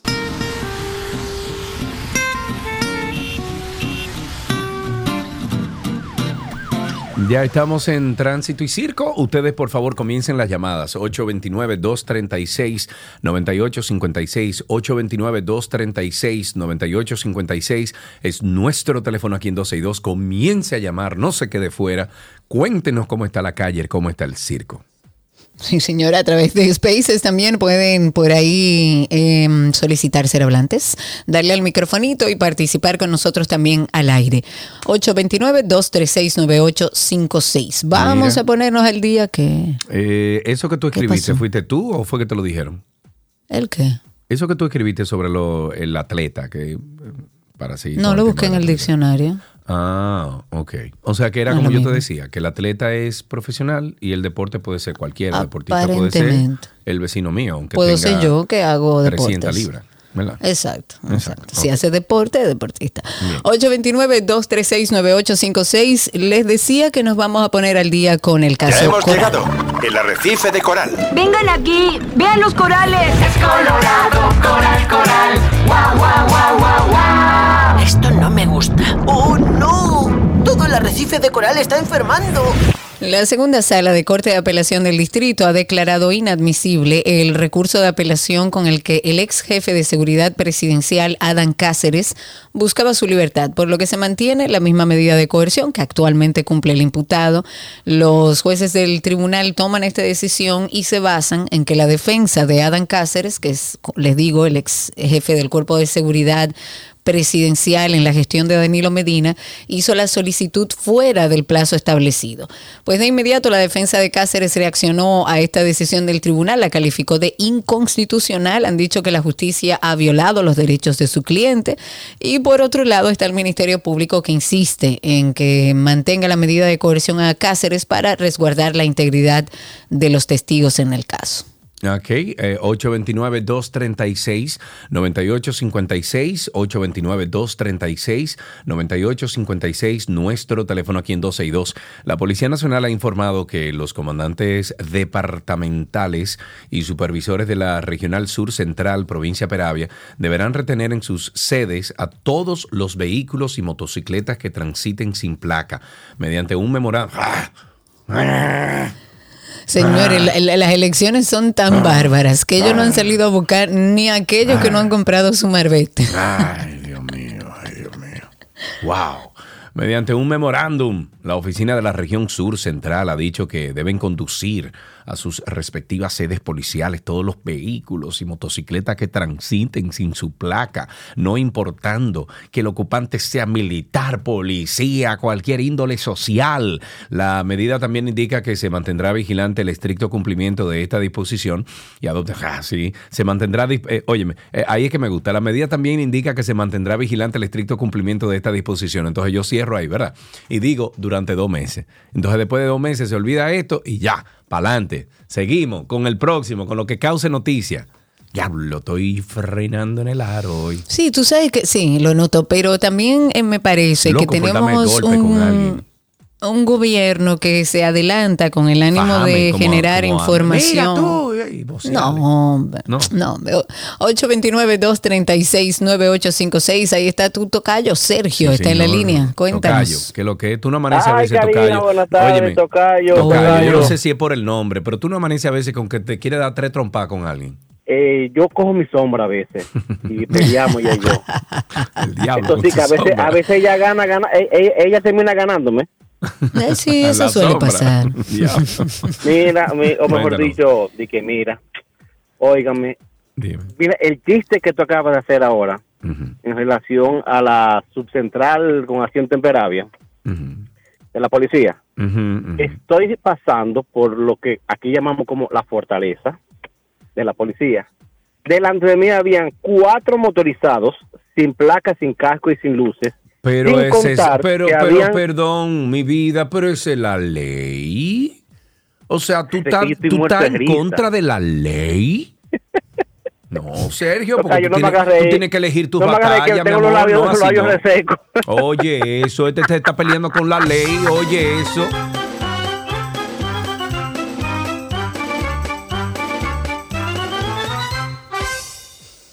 829-236-9856 y a través de Twitter Spaces, recuerden que estamos en vivo por esa vía. Nos consiguen en Twitter como 12 y 2. Eh, hacer un poco de memoria, en enero, en enero de este año, en los hospitales de la red pública del país, según los datos, se realizaron 8.611 partos, de los cuales 3.048 corresponden a madres de nacionalidad haitiana. Los mayores porcentajes de partos eh, de madres haitianas en el mes de enero de este año se registran en los hospitales que están ubicados, evidentemente, en las áreas fronterizas, como el General Melenciano, por ejemplo, en Independencia, con el 94.1% del total de atendidos. En Pedernales, que está el hospital Helio Fiallo, que registró más del 60% de los partos que atendió en el mes de enero de este año, que fueron de madres haitianas. Y finalmente en el hospital Restauración, que fueron todas parturientas haitianas. Oh my God. 829-236, ¿qué es nuevo de eso? Nada. 829-236-9856, 829-236-9856 es nuestro teléfono aquí en 12 y 2. Sigan llamando, por favor. Continúen contándonos cómo anda eso por ahí afuera. Ahí tenemos una llamadita antes de pasar a este corte. Tenemos a Rubén en la línea. Buenas tardes, Rubén. Hola, buenas tardes. Dime a Birds. Eh, felicitarlo por su programa.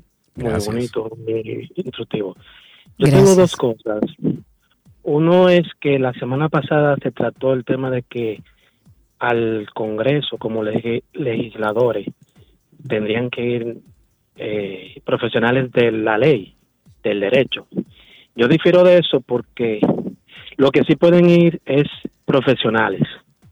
Pero, ¿cómo se va a legislar con el tema de agua, de medio ambiente, si tú no tienes técnicos capacitados o juristas que vayan a ese tema? Entonces, eh, sí estoy de acuerdo que vayan profesionales, pero no pueden ir diferentes profesionales como médicos, agrónomos, medioambientalistas. Otro tema es ahí en la Núñez de Cáceres con Rómulo Betancourt.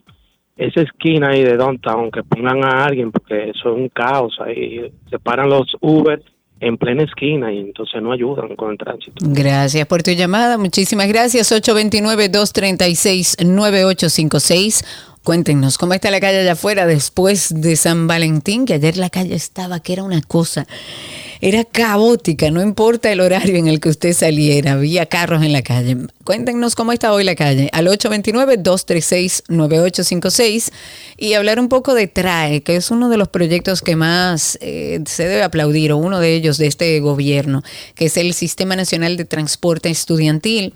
Ellos ahora han informado que van a incorporar otros autobuses, 717 autobuses nuevos específicamente, para seguir expandiendo este servicio de transporte que me encanta, que ofrece eh, a los estudiantes la posibilidad de llegar a las escuelas públicas dominicanas de forma correcta. Pero de acuerdo con lo que van informando, estos autobuses van a ser asignados eh, en diferentes lugares del país. Van a llevar eh, 160 a Santiago, 45 que van a ser destinados a la provincia Duarte eh, y sus cuatro distritos educativos. También estará San Francisco, eh, Villarribas, estará Puerto Plata, estará, bueno, se va a seguir agrandando y expandiendo este proyecto del Sistema Nacional de Transporte Estudiantil, que de verdad es uno de los proyectos, a mí me encanta Sí, a mí me, a mí me ver gusta mucho. el, el- el autobús en la calle, porque sé que eso va lleno de estudiantes, que es un proyecto que hace mucho más fácil que los estudiantes lleguen a las escuelas públicas y ojalá y siga expandiéndose por todo el territorio nacional. Así es, 829-236-9856, 829-236-9856, nuestro teléfono aquí en 262. Sigan llamando, cuéntenos cómo está la calle, cómo está el circo. Eh, otra de las cositas que tenemos también que, comunicarles es que hace unos días la Federación Nacional de Trabajadores del Transporte Social Cristiano, afiliada a CONATRA, informó que decidió reducir de 5 a 4 horas al día estos recorridos de las labores que realizan sus afiliados en el Gran Santo Domingo. Sin embargo, Antonio presidente de CONATRA, se opuso a esta medida.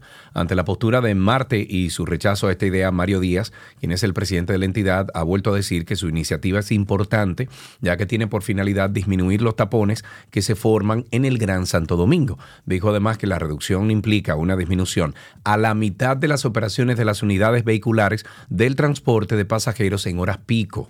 Díaz está dispuesto y disgustado por el rechazo de, el rechazo de este empresario y senador Antonio Marte, quien dijo que una medida como esa solo podía tomarse bajo los efectos del alcohol. Porque parece que está borracho. Eso fue lo que dijo Antonio. Aquí tenemos a Patricia. Adelante, Patricia. Sí, tú estás muerta de risa, claro Ay, sí. sí. ¿Cómo está Muchas con ustedes. Buenas tardes. Buenas tardes. Ay, Hoy se celebra el Día Internacional del Cáncer contra el Cáncer Infantil en el mundo. Sí, señor. Eh, sí, para sensibilizar y crearle conciencia a, a las personas sobre los niños y esa enfermedad y evitar que se mueran más.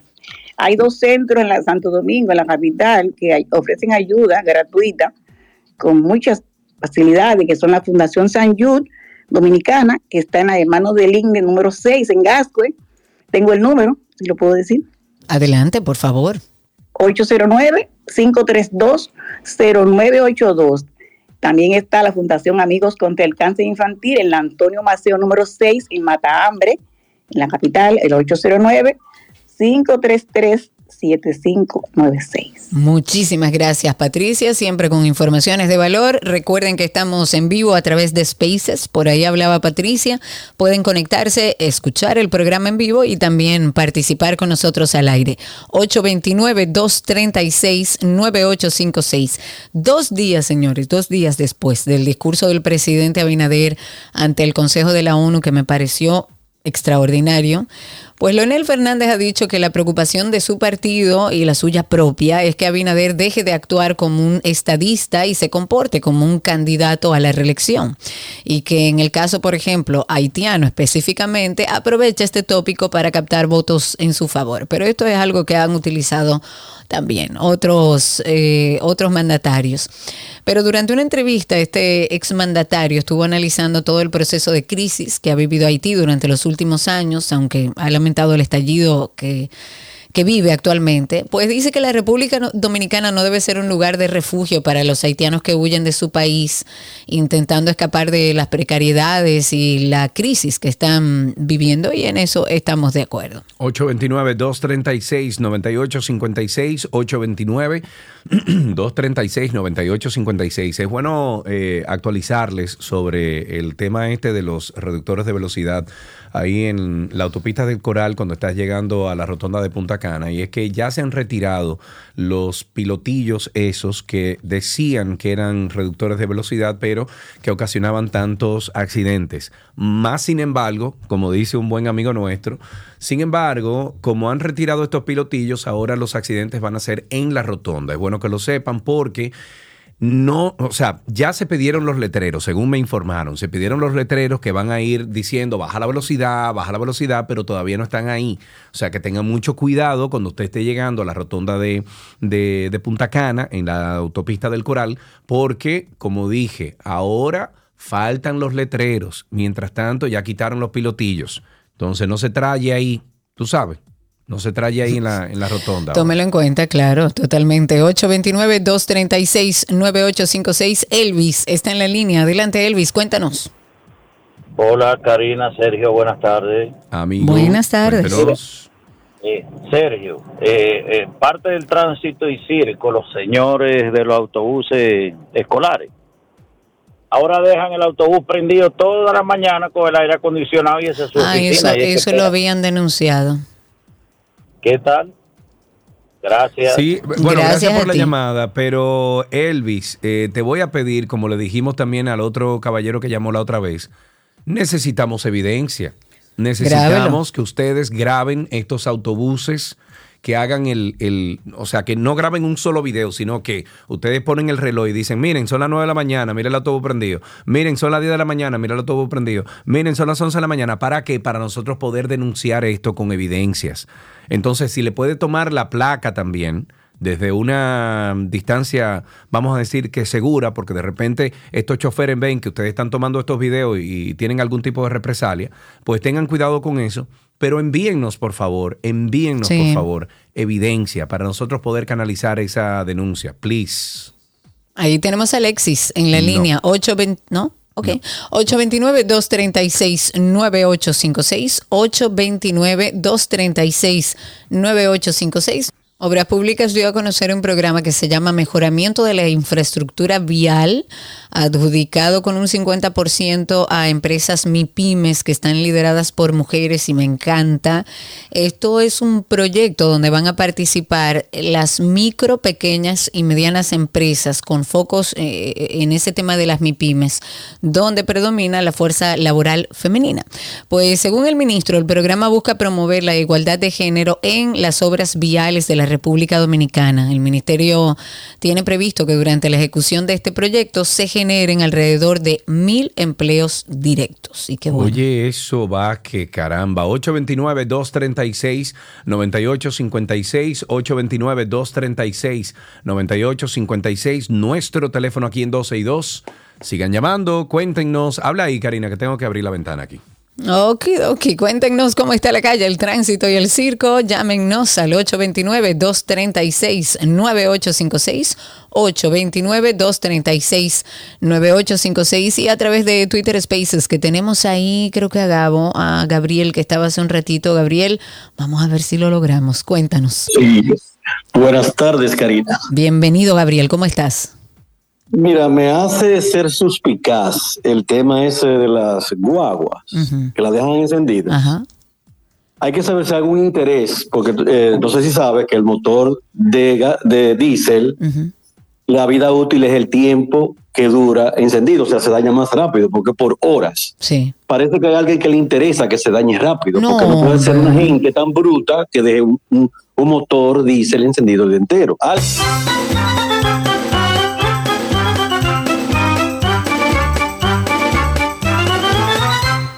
Yo pienso que no, que no hay tanta inteligencia. Y yo creo que es un tema de comodidad y que ellos, como no, compran esa no, guagua, ni le, ni no, le- Es un tema de abuso. Claro, es abuso, Abuso. pero ellos no lo hacen pensando que van a dañar el motor, ellos lo hacen porque quieren coger freco. Hay dispositivos hoy en día de que se le conectan al diantre, ¿cómo se llama ese plug? Es el J, que sé yo qué. Es el, el plug ese que tienen todos los carros de la computadora del carro, que tú lo conectas ahí. Y eso tiene un eh, eso tiene un, una- un algoritmo que mide si la guagua se está moviendo, si no se está moviendo, cuánto duró prendida, etcétera. Que deberían de tener todos esos autobuses. Claro que sí. ¿Por qué? Porque eso es un reporte que se le hace diario a, por ejemplo, en este caso a la dirección de que está manejando eso, donde dice, mira, a- al OBD, gracias Jairo, eh, al OBD, eso se le pone ahí, eso tiene un GPS, eso mide cuánto tiempo duró parado el carro, cuántas veces usó el freno, cuántas veces se movió, etcétera. Y todos esos autobuses deberían de tener eso. Entonces, eso es así. Ya hay tanta tecnología para tener control. Ahí tenemos a Mark en la línea. Vamos a ver si todavía está ahí con nosotros. Adelante, Mark. Mark, ¿me escuchas? Sí, Ahí sí, ahí sí, bien. cuéntanos. perfecto. Eh, buenas tardes. Eh, Sergio, con relación a, la, a los reductores frente a la rotonda de Punta Cana, yo tomo esta rotonda todos los días para llevar a los niños al colegio y a buscarlo.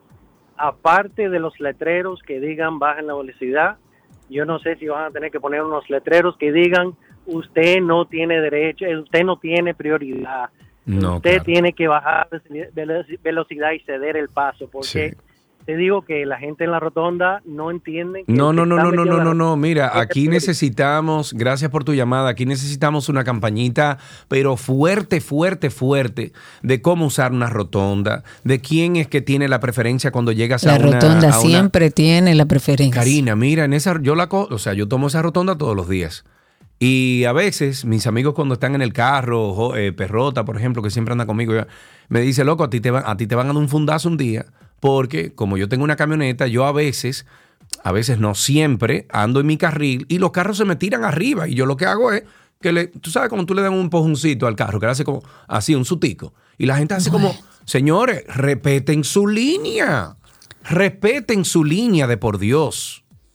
Pero no yo lo creo hacen. que no lo hacen, yo creo, pero yo creo que la gente no sabe que la rotonda tiene preferencia en este país. Digo, aunque lo supieran, yo creo que tenemos un desorden tan grande que es complejo hacer que cumplan con la regla. Pero para aquellos que sí quieren cumplirla y no lo sabían, las rotondas siempre tienen Claro, preferencia. hay que, hay que detenerse justo antes de llegar a una rotonda y darle preferencia a quien está circulando dentro de la rotonda. Eso es todo. 829-236-9856, el teléfono aquí en 12 y 2. Y a través de Twitter Spaces estamos en vivo por ahí, pueden participar también. Tenemos a Joaquín. Adelante, Joaquín, habilita tu micrófono y cuéntanos. Buenas tardes, Karina. Buenas tardes, Sergio. Bienvenido. Gracias por, por- por la, por, la, por la oportunidad y esta gran programación que tienen a nivel nacional e Gracias. internacional. Eh, mi pregunta es para Sergio. Dígamelo. Sergio, ¿a ti te gusta mucho la colección de los Transformers? ¿Y a quién no? Yo soy fan de... Bueno, mira, Karina, lo que hay. Bumblebee. Espérate, atiende, espérate. Eh, Alexa, eh, Office Light Black. Mira, mira lo que tengo ahí atrás, mira. ¿Tú lo estás viendo ahí atrás? Un Transformer. Bumblebee. Si tú- me- me- yo tengo una colección, mira, si te, si te gusta la colección, te voy, a, te voy a enviar a la página donde tú puedes comprar la colección. de Pues, lo- de la- entra la- ahora mismo, oye, me entra ahora mismo a Telegram y mándamelo por Telegram porque estoy comprando, tienen que ser de 12 pulgadas en adelante, porque quiero organizar todo lo que está detrás de mí con, con los Transformers y todo ese tipo Mira de qué interesante. Habla con Yes. Jan Guerra. Ahí Sí. está Hans en la línea con nosotros. No, no, los de Jan son de colección. Exacto. Sí, sí, esos son de verdad, de verdad. Ahí está Hans. Hans, buenas tardes. ¿Me escuchan? Sí, señor, cuéntenos. Yo quería saber que cuándo es que Carolina Mejía va a arreglar el tapón que provoca su partido cuando se reúnen en la Lincoln antes de la Jacinto Mañón.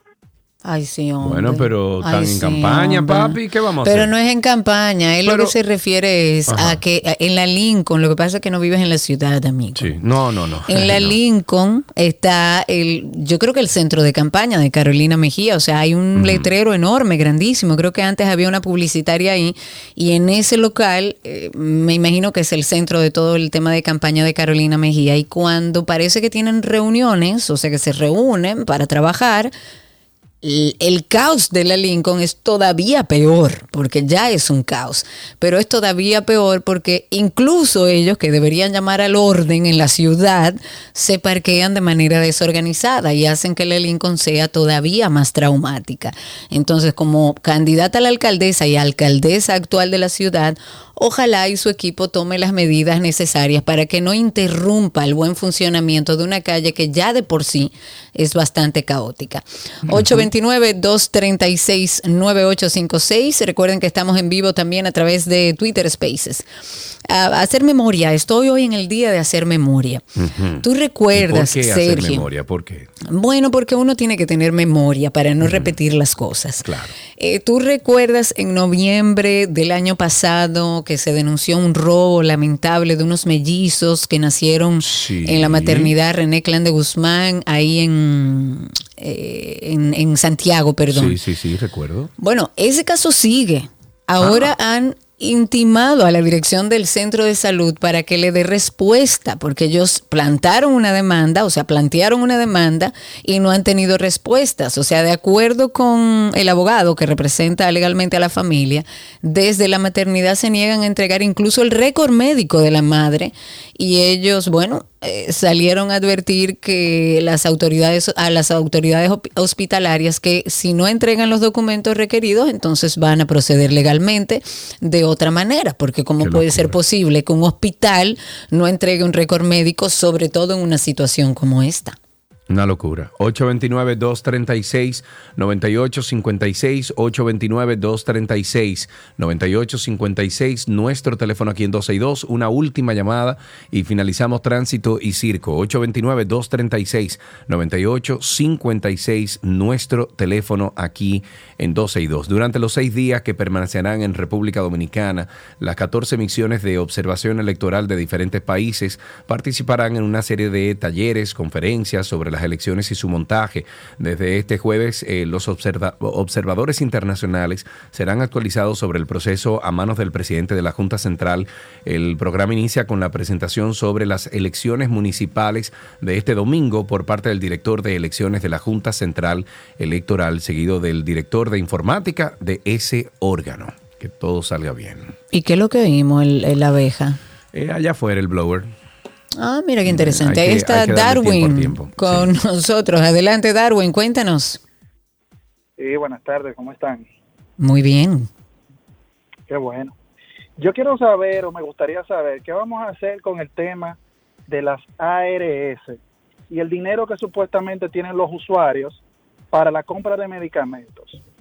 Eh, le voy a contar algo particular. Eh, yo inicié un tratamiento el mes pasado y compré mi medicamento con el seguro sin problema.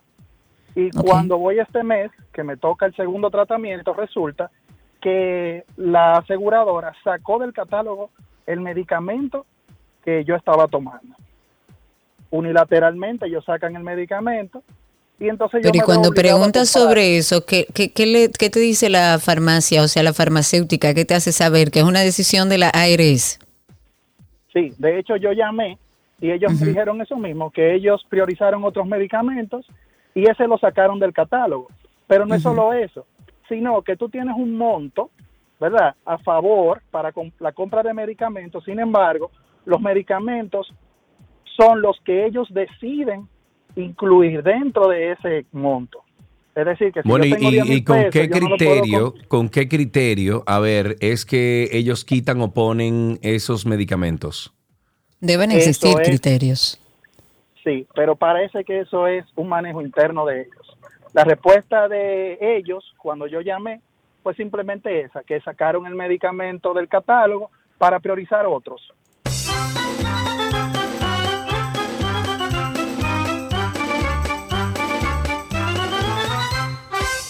Todo lo que quieres está en 12 y 2.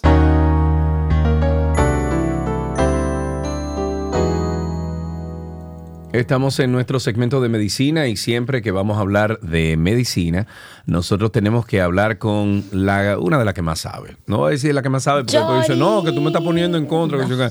Una de las que más sabes. Aquí recibimos a la doctora Yori A. Roque Jiménez. Ella pertenece a Infecto Team, Infecto Team, arroba Infecto Team en redes sociales. Ella es infectóloga e internista y nos acompaña para que hablemos de los principales temas de médicos, ¿verdad? Eh, Yori, buenas tardes. ¿Cómo estás, amiga? Buenas, buenas tardes, siempre agradeciendo esa introducción de, de ustedes y realmente ustedes y los estudiantes es que me ponen a mí a, a saber más de lo que quizás pudiera saber porque siempre estoy leyendo y justamente para compartir las informaciones tanto con los oyentes como con los muchachos. Y para Así ponernos al día. Exacto. Mire, Doc, ¿qué es esto? Que ahora hay peste bubónica a propósito de un caso Ay, reportado mamá. en Estados Unidos. O sea, ya que, que explícame esto. Bien, pues sí, esto fue un, un informe de las autoridades sanitarias en Oregón eh, de que uno de sus habitantes contrajo la peste bubónica a través de un Dios gato. mío. Y eh, justamente esto causa una sensación de intranquilidad. Pero claro. Porque eh, esta entidad es recordada por grandes epidemias históricas. De hecho, eh, lo que se llamaba peste negra en el siglo Claro. XIV eh, fue la epidemia de peste más infame, matando a la mitad de la población eh, a medida que se extendía por toda Europa, Oriente Medio, en el norte de África. Pero también antes de eso eh, se conoció lo que fue la peste de Justiniano en Roma eh, por los años por allá 541, 542 y también en China en el siglo XIX tuvo otra también que se extendió eh, a todo el mundo causando la muerte de aproximadamente 12 millones de personas solamente China y en la India.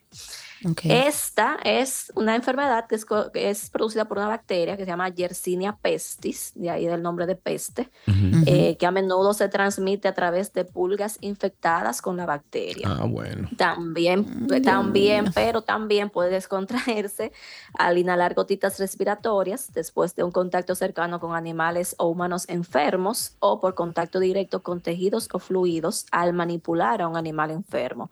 De hecho, Ok. como dije, eh, este, esta persona en, allá en Estados Unidos se piensa que fue de un gato eh, que lo contrajo. Esta, hay dos formas principales de lo que es la peste bubónica. Eh, el bubón, que es cuando se, eh, se inflaman los ganglios linfáticos, eh, que además se acompaña de fiebre y, y otras manifestaciones. Y está la peste septicémica, que se llama así cuando la bacteria entra a la sangre y es la que se puede complicar, causando además de la fiebre, escalofrío, debilidad, dolor abdominal y llegar a un estado de choque donde puede progresar y producir la muerte de los pacientes.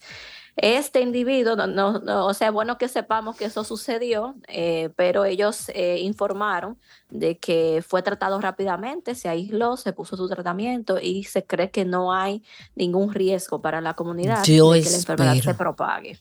Yo Exacto, espero, Yori.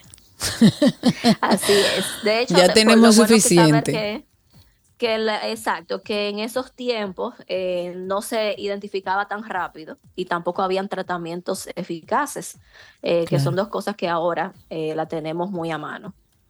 Ok. Hay una actualización para las recomendaciones de aislamiento en temas de infección por COVID. ¿Qué ha variado?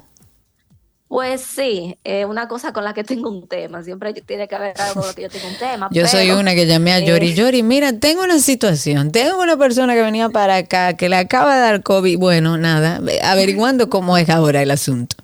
Sí, y mira, mira porque tengo un tema. De hecho, en Estados Unidos, eh, las guías de los CDC eh, recomiendan aislar a las personas por cinco a siete, cinco días. Ellos tienen como Ujú. cinco días de aislamiento Sí. y si hay alguna condición, entonces más días.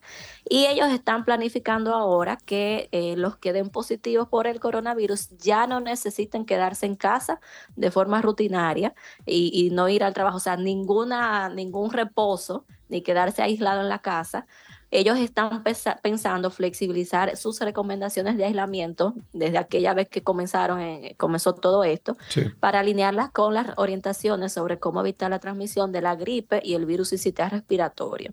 Entonces, ¿cuál es el plan?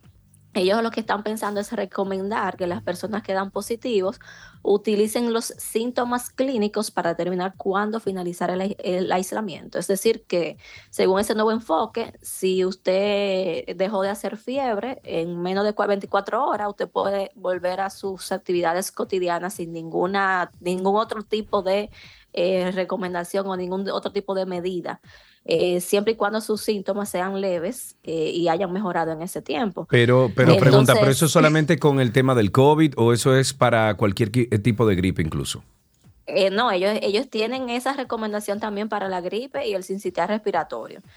Ellos eh, basan eso porque ahí, viene, ahí viene mi tema, y es que ellos basan esas recomendaciones en que eh, ya muchas personas están, eh, tienen inmunidad contra el virus o han recibido sus vacunas, sus refuerzos actualizados y que realmente el riesgo de complicaciones pues ha disminuido bastante. Pero recuerden que hace poco dijimos que estaban a tope los hospitales con Sí. casos de COVID. Justamente ellos reportaron. Entonces, por eso yo tengo un temita. Ellos tenían esos cinco días de aislamiento, pero yo seguía recomendando entre cinco o siete días, dependiendo del tipo de paciente, porque es que no todo el mundo es igual Claro. y no todo el mundo vive con, con el mismo tipo de personas. Entonces, yo pienso que esa recomendación como que se debe individualizar. Ya si usted vive solo, no sé, pero creo que la mascarilla seguirá siendo una recomendación, por lo menos de mi parte, para los pacientes que tengan con cualquiera de estos virus que se puede complicar en pacientes con personas de riesgo. Muy bien, doctora, vamos a tomar un, un punto y aparte. Me voy a un corte comercial y cuando regresemos vamos a hablar sobre una nueva terapia que logra curar el, el tumor agresivo en, en un niño. Es la primera vez, tengo entendido, que, que se logra esto, ¿correcto? Así es. Bueno, pues cuando regresemos hablemos de eso y también tenemos eh, la noticia de un análisis de sangre que logra eh, predecir la demencia. Me encanta, eso debería de ser esa test a todos los dominicanos. Tenemos a la doctora Yori A. Roque Jiménez. Eh, doctora, dijimos que íbamos a hablar sobre una terapia, bueno, eh, sin precedentes que logra curar un tumor agresivo en un niño. Háblanos de eso. Sí, pues rapidito les voy a comentar. Es un niño con un tipo de tumor llamado glioma en el tronco cerebral, que es uno de los tipos de cáncer de cerebro pediátrico más mortales, que generalmente tiene una evolución muy rápida y muchas veces el paciente muere en 9 a 12 meses luego de la detección del tumor. Eh, este niño eh, fue uno de los primeros que se puso en un estudio eh, probando un, un medicamento experimental y eh, además de él, una decena de otros niños vieron cómo este niño en particular, un niño de 13 años, eh, fue mejorando y su tumor fue desapareciendo de los estudios de imágenes, mientras que los demás no. Ya los investigadores, viendo este hallazgo, entonces eh, estudiaron más a, más a fondo este tumor del niño y vieron que habían algunas particularidades biológicas de su tumor, es decir, que había unas mutaciones en el tumor del niño que hicieron que respondiera mejor al tratamiento. Y ahora ellos están haciendo un ensayo, llevando a cabo un, un estudio donde están comparando el medicamento eh, con otros, pero están utilizando esas mutaciones que tenía el tumor de ese niño para ver si pueden entonces eh, fabricar organoides tumorales, o sea, copias tridimensionales de tumores, eh, y hacer, desarrollar un medicamento que eh, provea, o sea, cause la misma respuesta en, en otro tipo de tumor, utilizando Ok. esas mutaciones que él tenía. Esto obviamente va a tomar tiempo, pero estamos hablando de, de un tumor que el 85% de los niños fallece rápidamente y por eso es una gran noticia y ha sido de, Wow. de gran impacto en, en la, en la- los- entre los científicos e investigadores. Genial. Ya, y, esto es un punto de partida, me imagino, para seguir eh, avanzando en esa terapia. Claro. Claro que sí, claro que sí. Ok, para finalizar, eh, también hablamos de un análisis de sangre que logra predecir la demencia. ¿Cómo es eso? Bien. Sí, pues, pues fíjate, eh, mira que se ha hecho mucho, se está haciendo mucho, ya ustedes se fijan en lo que es la, la salud mental y un estudio que se publicó esta semana pasada en, en Nature Aging, eh, investigadores analizaron casi 1.500 proteínas que se encuentran en la sangre en 52.645 adultos que no tenían demencia al comienzo del estudio. Ellos vieron todas estas proteínas, habían unas ya conocidas que se re- relacionaban con demencia, pero ellos pudieron correlacionar no solamente esa, sino tres más, hay cuatro proteínas que predicen hasta 10 años antes de que la persona desarrolle demencia, lo cual ayudará, obviamente, eh, sabemos que la demencia no tiene cura, pero ellos concluyen diciendo que estos resultados podrían conducir a lo que los investigadores llaman la detección ultra temprana de Claro. cambios cerebrales que pueden provocar problemas cognitivos graves y eh, ir preparando al paciente con, por ejemplo, cambios en el estilo de vida, tratamientos para prevenir el progreso de la enfermedad, tomando en cuenta los valores de todas esas sustancias que ellos pudieron detectar. Mencionando ya para terminar solamente que además de eso, eh, y esta noticia no la traje porque quizá tiene otras implicaciones, pero también recientes está eh, un estudio pudo demostrar que el conocido Viagra, que tiene un uso, eh, ustedes Ah, lo lo leí. conocen, Eso lo leí el otro día. también Sí. se desarrolla a, disminución de riesgo de Alzheimer. Sí. O sea que hay muchísimas otras cosas que se están Señores, investigando. miren, esa noticia yo no lo hubiese dicho así, ¿no? Porque que, imagínate tú ahora, de que dame, dame un chin, un chin nada más, de que para la Hay cosa que saber Ey. que ese medicamento se utiliza para hipertensión pulmonar. Como efecto Oh. extra, tiene otro efecto, se usa para disfunción eréctil, obviamente, pero tiene sus potenciales efectos adversos. Claro. Entonces Claro, dije, no traje ese estudio a fondo, por- pero sí lo menciono porque también se relaciona con esto de la demencia y otras muchas cosas más que seguiremos viendo que, que la salud mental realmente se le está dando la importancia que se debe. Excelente. Menos bueno. en República Dominicana. Exacto.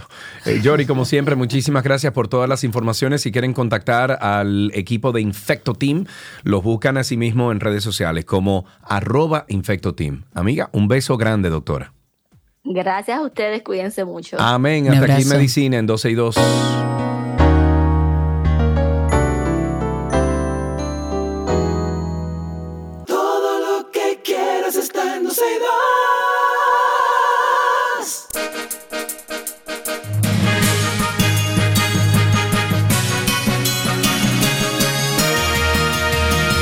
Estos son algunos titulares antes de despedirnos. El abogado y piloto Ángel, pelón, perdón, perdón, el abogado y político Ángel Ahora sí, yo te ahora sí, quien guarda prisión domiciliaria, eh, domiciliaria por su implicación en el caso de estafa al Estado Calamar, fue trasladado hacia Puerto Plata para enfrentar un nuevo cargo por difamación. Coge ahí. Oh, mi madre, otro más. En otro tema, ojo con los niños. Un niño de 7 años y un adolescente que cayeron de una azotea de un edificio mientras estaban volando chichiguas en el distrito municipal de Ato del Yaque. Están ingresados tristemente en el hospital pediátrico Arturo Grullón. Mirna López, que es directora del centro de salud, dijo que el menor de 14 años eh, presenta múltiples traumas, así que ojo con los niños en los techos. Yo me acuerdo que yo me caí del techo de mi casa. Yo como con siete Ah, años. pues ya ti- entiendo Gracias a Dios que no me hice nada, que reboté. Mm, ¿Tú crees que no te hiciste No, no, no. Caí en la grama eh, y el techo no era tan alto, pero sí me caí, me caí. Eso sí que yo nunca se lo dije a mamá. Yo creo que esta es la primera vez que yo lo digo. Atención, mamá Lala. El Tribunal Superior Electoral aplazó para el próximo jueves 22 de febrero la audiencia en la que se reconocerá una acción de amparo sometida por Ramfis Domínguez Trujillo. ¡Wow! Hay Pero que a felicitar seguir. a Ramfis Domínguez Trujillo por su tenacidad, por... eh, por Por su tenacidad. sí, tenacidad. Pero es que su- cuando su- usted va caminando hacia un sitio que le dijeron que no es por ahí, que usted no puede caminar por ahí, usted sigue caminando, eso no es tenacidad. Eso Ay, Dios mío. testarudez. Bueno. Debido a la falta de impresión de algunos documentos, la segunda sala de la Corte de Apelación fijó para, el, para las 3 de la tarde del día de hoy la lectura del fallo del recurso de apelación con el que Argenis Contreras está buscando que se anule la sentencia con la que fue condenado a 20 años de cárcel, en este caso por el homicidio del abogado Junior Ramírez. En otro orden, tenemos que la Armada Dominicana detuvo una embarcación con 64 tripulantes que se disponía a viajar a la vecina isla de Puerto Rico de manera ilegal. Y hasta aquí las noticias actualizadas en 12 y 2.